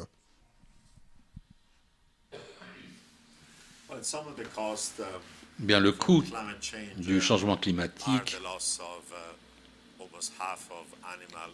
et la perte de la moitié euh, de la diversité biologique parce qu'on a cette euh, vision anthropomorphique où tout est centré sur l'homo sapiens et on se fiche effectivement du bien-être animal et du bien animal des, des plantes. Elles ne votent pas. Les plantes ne votent pas, les animaux ne votent pas. Mais endommager la planète, détruire les, plantes et les animaux, ça a un certain nombre d'effets seconds qui ont un coût, même pour les êtres humains. Et détruire la planète crée des dommages. Les cyclones, la montée des eaux de mer, les inondations, des feux, ça a un coût énorme pour les humains, sans parler des animaux. Sans aucun doute, faire quelque chose sur le changement climatique est sujet à, beaucoup de problèmes et de contraintes politiques euh, et économiques qui nous empêchent de faire les bonnes choses. Est-ce que vous voulez qu'on aborde un point spécifique que vous avez euh, écrit dans votre livre Méga Menace? Est-ce que vous avez un point en particulier que vous voulez faire passer à notre communauté?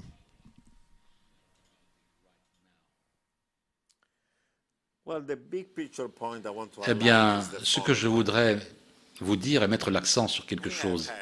Nous avons eu 75 années de paix relative de progrès et de prospérité, disons après 1945. Et nous avons cru que l'avenir serait comme le passé récent. Et nous avons fait nos projections de cette manière-là. Toutefois, je crois que c'est une erreur pour plusieurs raisons. Tout d'abord, même au cours de ces 75 années, entre 1945 et jusqu'au début des années 80, était très différent des 20 dernières années. Et je vais vous le décrire ainsi. Moi, je suis assez vieux. Vous, vous êtes plus jeune que moi, Sky. Moi, j'ai 64 ans. Je suis né dans les années 50. Et j'ai grandi dans les années 60-70, au début des années 80, entre le Moyen-Orient et l'Europe, avant d'arriver aux États-Unis. Quand j'ai grandi, je ne me suis jamais inquiété de la guerre entre les grandes puissances et l'hiver nucléaire. Non, les problèmes de la Chine, je ne connaissais pas. Je ne me suis jamais occupé du changement climatique parce qu'on n'en a jamais parlé. Je ne me suis jamais inquiété de la pandémie, je n'entendais même pas le mot. La dernière fois, c'était en 1918, la grippe espagnole. Je ne me suis jamais inquiété de l'intelligence artificielle qui détruisait des, des, des, emplois. Des emplois? Non, jamais. Ça n'existait pas. Le même le mot n'existait pas. L'intégration de l'Europe, NAFTA, l'hyperglobalisation avec la Chine, la Russie, l'Inde, les marchés émergents, on n'en parlait pas à cette époque-là. Je ne me suis jamais occupé de la crise de dette. Le, le, taux de dette entre le taux, le ratio entre dette et PIB était très bas. Je ne m'occupais jamais de la dette implicite. Et euh, il y avait beaucoup de jeunes travailleurs. Les impôts étaient payés pour le bénéfice de gens plus âgés. Aujourd'hui, c'est exactement l'inverse. Je ne me suis jamais occupé de dépression. Oui, c'est vrai. Il y avait des cycles économiques, un peu de récession, qui étaient légers. Dans les 70, les années 70, oui, il y avait une stagflation, mais ça a été suivi par 30 années de grande modération. On n'avait pas de grande crise financière qui allait du boom, de la bulle et du crash. Non, il y avait le contrôle des capitaux, il y avait des répressions financières, et il n'y avait pas des leviers toxiques de financiarisation que l'on a aujourd'hui. Les cycles économiques étaient stables. Et finalement, on vivait dans des démocraties libérales. Oui, il y avait centre-gauche, centre-droit qui étaient en désaccord, mais il n'y avait pas de polarisation extrême qu'il y a aujourd'hui entre l'extrême euh, populiste de gauche et les extra-populaires de droite, populistes de droite, qui se tapent dessus. Non, comme aujourd'hui. On a, un risque de guerre entre les superpuissances, de guerre nucléaire, pas simplement une guerre commerciale. Le changement climatique est une catastrophe. Les pandémies se produisent de plus en plus fréquemment. Pourquoi? Pourquoi il n'y en avait pas entre 1980 euh, Maintenant, on a, on a le VIH, Mars, le SARS, euh, euh, la grippe aviaire, le Zika, l'Ebola, le Covid-19 en très peu de temps, parce qu'on détruit l'habitat animal, ces animaux qui, ont euh, les, germes pathogènes, eh bien, ils sont en contact avec les humains et les zones de transmission sont beaucoup plus fréquentes. Donc, on aura des pandémies plus graves à l'avenir. Maintenant, on a le risque de l'intelligence artificielle qui va détruire encore plus d'emplois, avec des inégalités permanentes, du chômage technologique. Il y a la démondialisation, du protectionnisme, des cycles économiques plus violents, beaucoup plus explosifs, la dette implicite qui vient des personnes âgées, des régimes autoritaires de gauche et de droite qui arrivent au pouvoir. Les 20 dernières années montre l'émergence de ces méga-menaces qui n'existaient même pas dans les 40 années précédentes, entre 45 et les années 80. Un point supplémentaire. La période avant 1945, il y a eu 35 années qui ressemblent à aujourd'hui, en dépit de la première ère de mondialisation. On n'a pas éviter la Première Guerre mondiale. Et puis après, on a eu euh, la grippe espagnole, et puis le crash de 29, et puis le début de la Grande Dépression, et puis on a eu l'inflation, l'hyperinflation, la déflation, les guerres euh, euh, commerciales, les crises financières, les crises de la dette, les défauts, chômage de 25%, Et puis ensuite, les nazis, nazis avec Hitler sont arrivés au pouvoir en Allemagne, les fascistes avec Mussolini sont arrivés au pouvoir en Italie, Franco est arrivé au pouvoir en Espagne, et les militaristes sont arrivés au pouvoir au Japon, et il y a eu la Deuxième Guerre mondiale, et on a eu la Shoah. Et seulement après ça, on a créé ces grandes institutions qui nous ont donné la paix et la prospérité pendant un certain temps. Et maintenant, on a les méga menaces. Bon, ces années horribles entre 1914 et 1945 étaient horribles. Il y a quatre méga menaces qui n'existaient pas à l'époque et qui existent aujourd'hui. À l'époque, il n'y avait pas à s'occuper du changement climatique, ce n'était pas un problème. On ne s'occupait pas de l'IA, l'intelligence artificielle qui détruisait les emplois. Ça n'existait pas, les ordinateurs. Il n'y avait pas à s'occuper de la dette implicite des gouvernements, parce que la sécurité sociale, les retraites venaient d'être créées à peine, et la plupart des gens mouraient avant d'avoir leur premier chèque de la retraite. Aussi horrible que soit la Première Guerre mondiale et la Deuxième Guerre mondiale, c'était des guerres conventionnelles. Ce n'est qu'à la fin de la Seconde Guerre mondiale que c'était plutôt, heureusement, les Américains plutôt que les nazis qui ont eu la bombe. Les Américains ont utilisé la bombe sur Hiroshima et Nagasaki pour arrêter et terminer la Seconde Guerre mondiale. Cette fois, s'il y a un conflit entre les superpuissances, cette guerre ne sera pas guerre conventionnelle. Conventionnelle, ça va commencer conventionnelle, mais elle peut rapidement aboutir à une guerre nucléaire.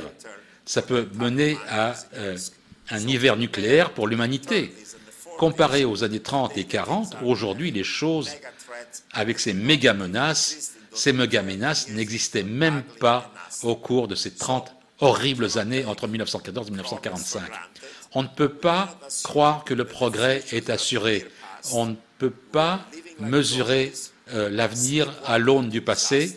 On est comme des zombies. On marche en dormant vers l'avenir. Les problèmes s'accroissent de plus en plus tous les jours, ils sont interconnectés, et à moins de changer, ça ne sera pas simplement la fin de nos emplois, de nos payes, ça pourrait être la fin de la planète, la, fin de l'humanité et la destruction de notre propre espèce. C'est le risque auquel on fait face aujourd'hui. Je ne dis pas que ça va se produire, mais il faut être conscient des problèmes, commencer à les euh, corriger individuellement, collectivement, nationalement, internationalement. Et le temps pour agir, c'est maintenant. On perd du temps. Le temps pour agir, c'est maintenant. Et on ne le fait pas. On va arriver à la dystopie, l'instabilité, le chaos, le désastre. C'est mon message. Psychologiquement parlant, c'est une question plus personnelle que je vais vous poser. Vous n'êtes pas obligé d'y répondre. Quand vous faites une prospective autour de toutes ces menaces, psychologiquement parlant, qu'est-ce que ça crée chez vous? Est-ce que vous dormez bien? Est-ce que ça vous hante de voir la passivité intellectuelle des gens, des politiques, des marchés financiers, des économistes, de tout ce que vous voulez? Comment vous gérez cette pression à force d'avoir autant de connaissances? On dit souvent heureux les simples d'esprit, aujourd'hui j'ai compris. Comment vous vous sentez, vous, personnellement, par rapport à toutes ces méga menaces?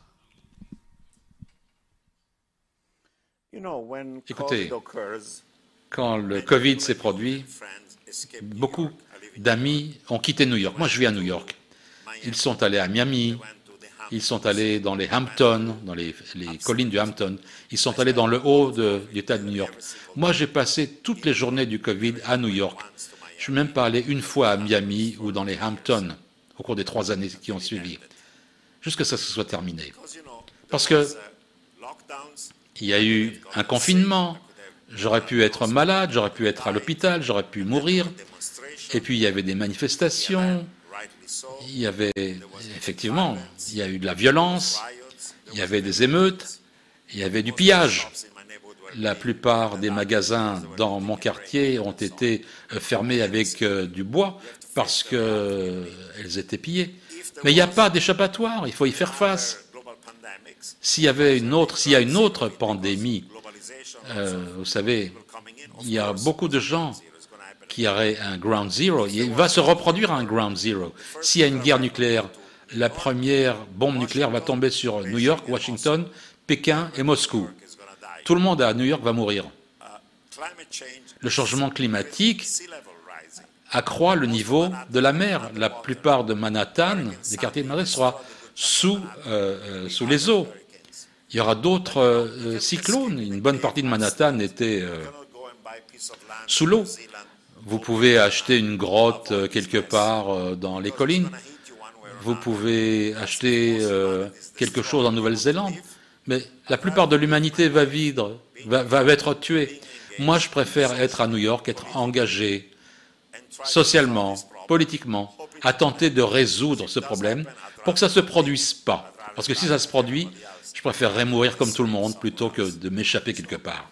Donc voilà, la réalité c'est que la façon de s'occuper de cela, c'est de s'engager, d'en parler, de prendre des actions et de vivre votre vie telle qu'elle est, plutôt que d'essayer de vivre dans un monde de rêves, parce que ces rêves vont devenir des cauchemars. Et on ne peut pas échapper à la réalité que ce soit le Covid. Avant le Covid, j'ai passé la moitié de mon temps à voyager à travers le monde.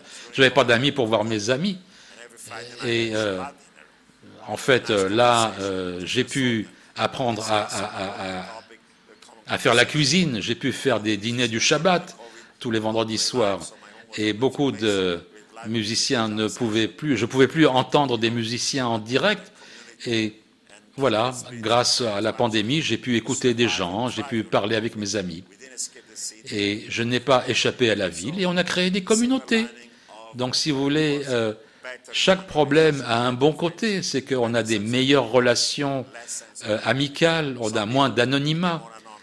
Des gens sont devenus plus solitaires, plus anonymes. Moi, j'ai créé une communauté d'amis, et même au niveau personnel, ça a été une occasion de croissance, d'être plus, euh, d'avoir plus de compassion et d'être plus conscient des autres vos proches, vos amis, euh, quand on vous a décrit comme le docteur Doom, celui qui voyait tout en noir, celui qui a, prédit les 15 dernières euh, crises, alors qu'il y en avait 10, c'est comme ça que certains économistes français vous qualifient. Nouriel Roubini, c'est celui qui anticipe 10 crises sur 5. Euh, quand vos amis prennent conscience que vous aviez raison, vous avez raison, est-ce qu'ils se mettent en catatonie émotionnelle, en catatonie intellectuelle, ou est-ce qu'ils en demandent plus? Quel, effet ça a sur eux de, prendre conscience des choses?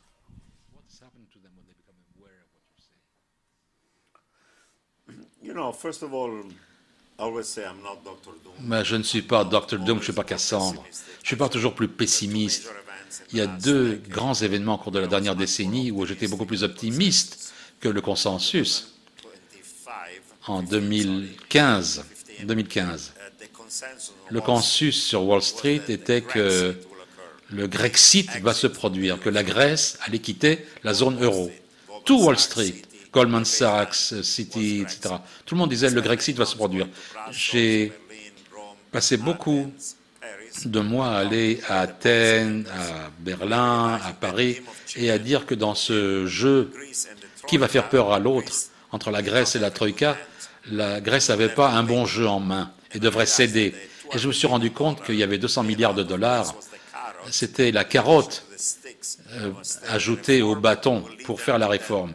Et ça mènerait au fait qu'il resterait dans la zone euro. Et je me suis rendu compte que euh, géopolitiquement, alors que le ministre Schäuble voulait que la Grèce sorte, Angela Merkel s'est rendu compte que c'était la crise syrienne et que euh, les réfugiés syriens quitteraient la Turquie et viendraient en Europe. Et donc il y avait une raison politique aussi de maintenir la Grèce dans la zone euro. Et quand j'ai relié tous ces points, je me dis, suis dit, j'ai dit, le Grexit ne se produira pas. Et puis, euh, il y aura un effet domino euh, vers l'effondrement de la zone euro. Même chose un an plus tard. Les gens étaient inquiets qu'à Davos, en janvier, en février 2016, il y aurait un atterrissage très dur de la Chine. Ça a commencé en août, en août 2015 et ça s'est aggravé en janvier-février 2016. Il y avait une chute des marchés euh, financiers. Ah là là, euh, la Chine va s'effondrer, euh, tous les marchés vont tomber de 20% et ça sera dû à l'atterrissage de la Chine. Et tout le monde a devoir se montrer, ça sera l'atterrissage dur de la Chine Est-ce que ça sera une répétition de la crise financière? Je dis non. La Chine n'aura pas un atterrissage doux, mais n'aura pas un atterrissage dur. Ça sera chaotique. Mais bon, on va tenter de contrôler la crise. Ça ne sera pas une nouvelle crise financière. Sur deux événements majeurs au cours de la dernière décennie, alors que le consensus était Grexit et effondrement de la zone euro, et euh, effondrement de euh, la Chine et fonte de, l'économie européenne, j'étais beaucoup plus optimiste que le consensus. De plus, quand je parle des, menaces dans mon euh, livre, je ne parle pas d'aliens qui viennent de Mars, qui vont prendre possession de la Terre, je ne parle pas d'astéroïdes qui vont taper euh, la planète. Je parle de menaces que tout le monde connaît. Il y a eu des centaines de livres sur le changement climatique, sur la dépression géopolitique, sur la pandémie, sur les menaces euh, euh, financières, sur la démondialisation. Toutes ces choses-là sont raisonnablement évidentes. Ce que je fais, moi, c'est que je, je relis les liens. J'appelle ça des méga-menaces. D'autres appellent ça des polycrises. Euh, L'IMF appelle ça des calamités. Il y a eu un rapport sur les risques semblables en connectant tous ces points que je décris. Les idées sont là. Moi, je relis les points et je les considère d'un point de vue économique. Quels sont les coûts de ces méga-menaces? Et comment chacun, chacune de ces méga-menaces affecte les autres méga-menaces et comment elles sont reliées les unes aux autres. Mais je ne parle pas de science-fiction. Ce n'est pas de la science-fiction du tout. Ce sont des menaces sur lesquelles tout le monde est d'accord qu'elles existent. Certains disent que ça, c'est plus risqué que d'autres. Certains disent que ça va, ça, va arriver dans un avenir plus lointain. Certaines solutions sont plus probables que d'autres. On peut être en d'accord ou pas d'accord sur l'étendue, mais personne ne dit que ces méga menaces n'existent pas. Toutes ces méga menaces existent à quel point c'est leur gravité, comment on peut les adresser avant qu'il soit trop tard? C'est la seule question. Mais ça, ça peut être débattu. Dernière question Internet. Euh, que pense-t-il de la scission de l'humanité entre l'hyperclasse et le reste? Un peu comme dans le film Elyséum. Um, on a vu au cours des dernières décennies un, accroissement d'inégalité entre ceux qui possèdent et ceux qui ne possèdent rien, ceux qui ont plus et ceux qui sont laissés sur le bord de la route. C'est arrivé dans des, activités, dans des, euh, économies euh, très évoluées, le monde anglo-saxon, mais aussi dans les marchés émergents, en Chine et en Inde. Et la réaction contre les démocraties libérales, ça vient de ces accroissements, de ces inégalités de fortune. C'est dangereux parce que quand il y a trop d'inégalités, ça mène à des violences sociales, à des guerres civiles, parfois à des révolutions ou à la montée au pouvoir des euh, régimes populistes, extrémistes de gauche ou de droite, et qui ne peuvent même pas réduire ces inégalités. Je pense que ces divisions sont dangereuses et finalement mènent à de la violence intérieure ou extérieure, extrême, la montée des inégalités est une des menaces auxquelles il faut faire face. Le problème malheureux, c'est que d'ordinaire, les politiques de taxation des riches, de la redistribution de la, richesse vers les pauvres, ne réduisent pas significativement les inégalités. Historiquement, l'inégalité est réduite lorsqu'il y a des révolutions, des guerres, des famines et des pestes c'est les seuls cas où même les riches meurent euh, ou perdent leur fortune. Ça ne réduit pas automatiquement l'inégalité. La question qu'il faut se poser, c'est est-ce que les politiques suffisamment progressistes pour réduire l'inégalité avant que la violence ne réduise l'inégalité? Je ne suis pas sûr que nous ayons la bonne réponse à cette question. Est-ce que l'évasion fiscale est une méga menace? N'y a-t-il pas un risque de guerre civile? L'évasion fiscale en soi n'est pas une méga menace. Mais la taxe évasion, l'évasion des, des, des, des, impôts, c'est une des principales raisons pour le, la montée de l'inégalité. en raison de l'immigration, en raison des technologies innovantes, en raison des biais technologiques, du savoir, mais parce que les élites ont aussi des puissances économiques et politiques. Ils changent les lois en leur faveur. Le capital est plus mobile que le travail. Le capital peut euh, s'évader vers euh, des lieux offshore où on n'impose pas le capital, qui permet à des individus riches d'éviter les impôts ou de faire euh, ce qu'il faut. Donc, oui, ça c'est un problème. Je voudrais avoir trois livres qui ont été importants dans votre vie.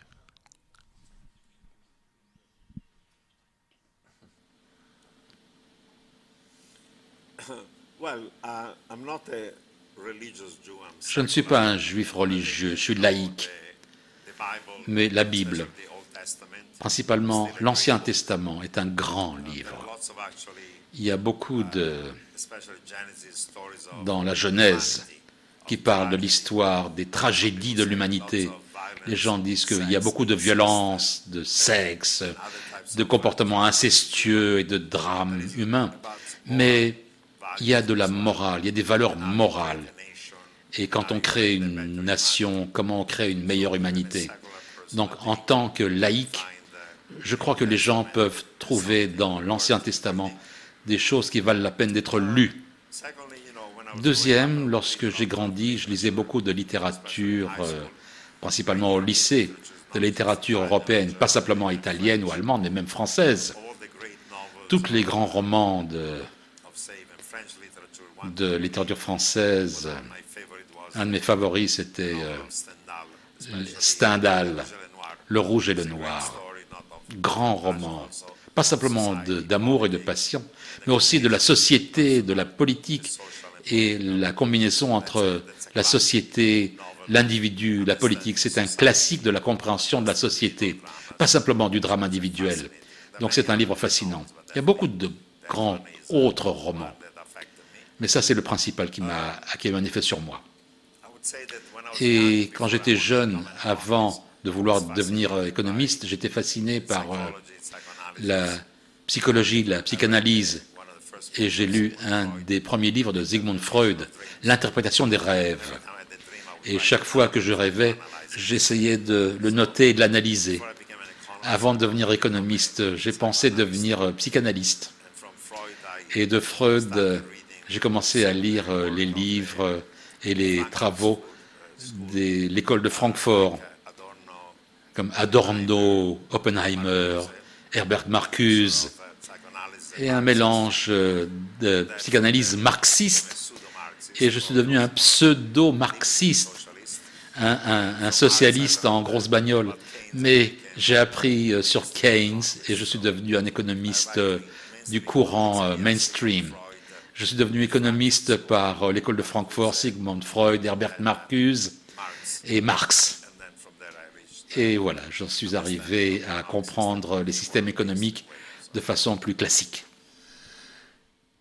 Ma dernière question sera, c'est pas une question en fait, c'est laisser un, conseil pour les jeunes générations, une bouteille à la mer, quelque chose d'impérissable. J'enseigne les jeunes. Elles me disent, euh, étant donné toutes ces méga menaces, qu'est-ce que je peux faire me demandent-ils. Et je leur dis beaucoup de choses. Bien sûr, s'occuper du changement climatique, ça exige des choix euh, collectifs, mais on peut faire des petits sacrifices individuels pour réduire notre empreinte carbone. C'est pas facile, mais on peut le faire. On ne peut pas attendre des gouvernements. Nous, nous devons le faire aussi individuellement. Il faut s'organiser politiquement et socialement. La société civile, pas simplement des partis politiques. Vous devez être vous engagé. Vous devez vous engager. Deuxième chose, il faut étudier. Vous assurer que vous ne deviendrez pas obsolescent en raison de l'intelligence artificielle. Vous devez vous formés en sciences, en ingénierie, en maths, en technologie. Mais aussi, vous devez avoir des études dans les arts humains, dans les, dans les sciences humaines, bien lire, bien écrire, ces capacités, les soft skills qu'on dit en français aussi, les soft skills. Vous n'aurez pas le, le même travail dans la même industrie tout au long de la vie, comme c'était comme ça précédemment. Vous devriez être suffisamment souple pour changer d'emploi, suffisamment souple pour comprendre la technologie et avoir un esprit critique qui vous permettra de réussir et euh, de vous développer plutôt que de devenir obsolescent.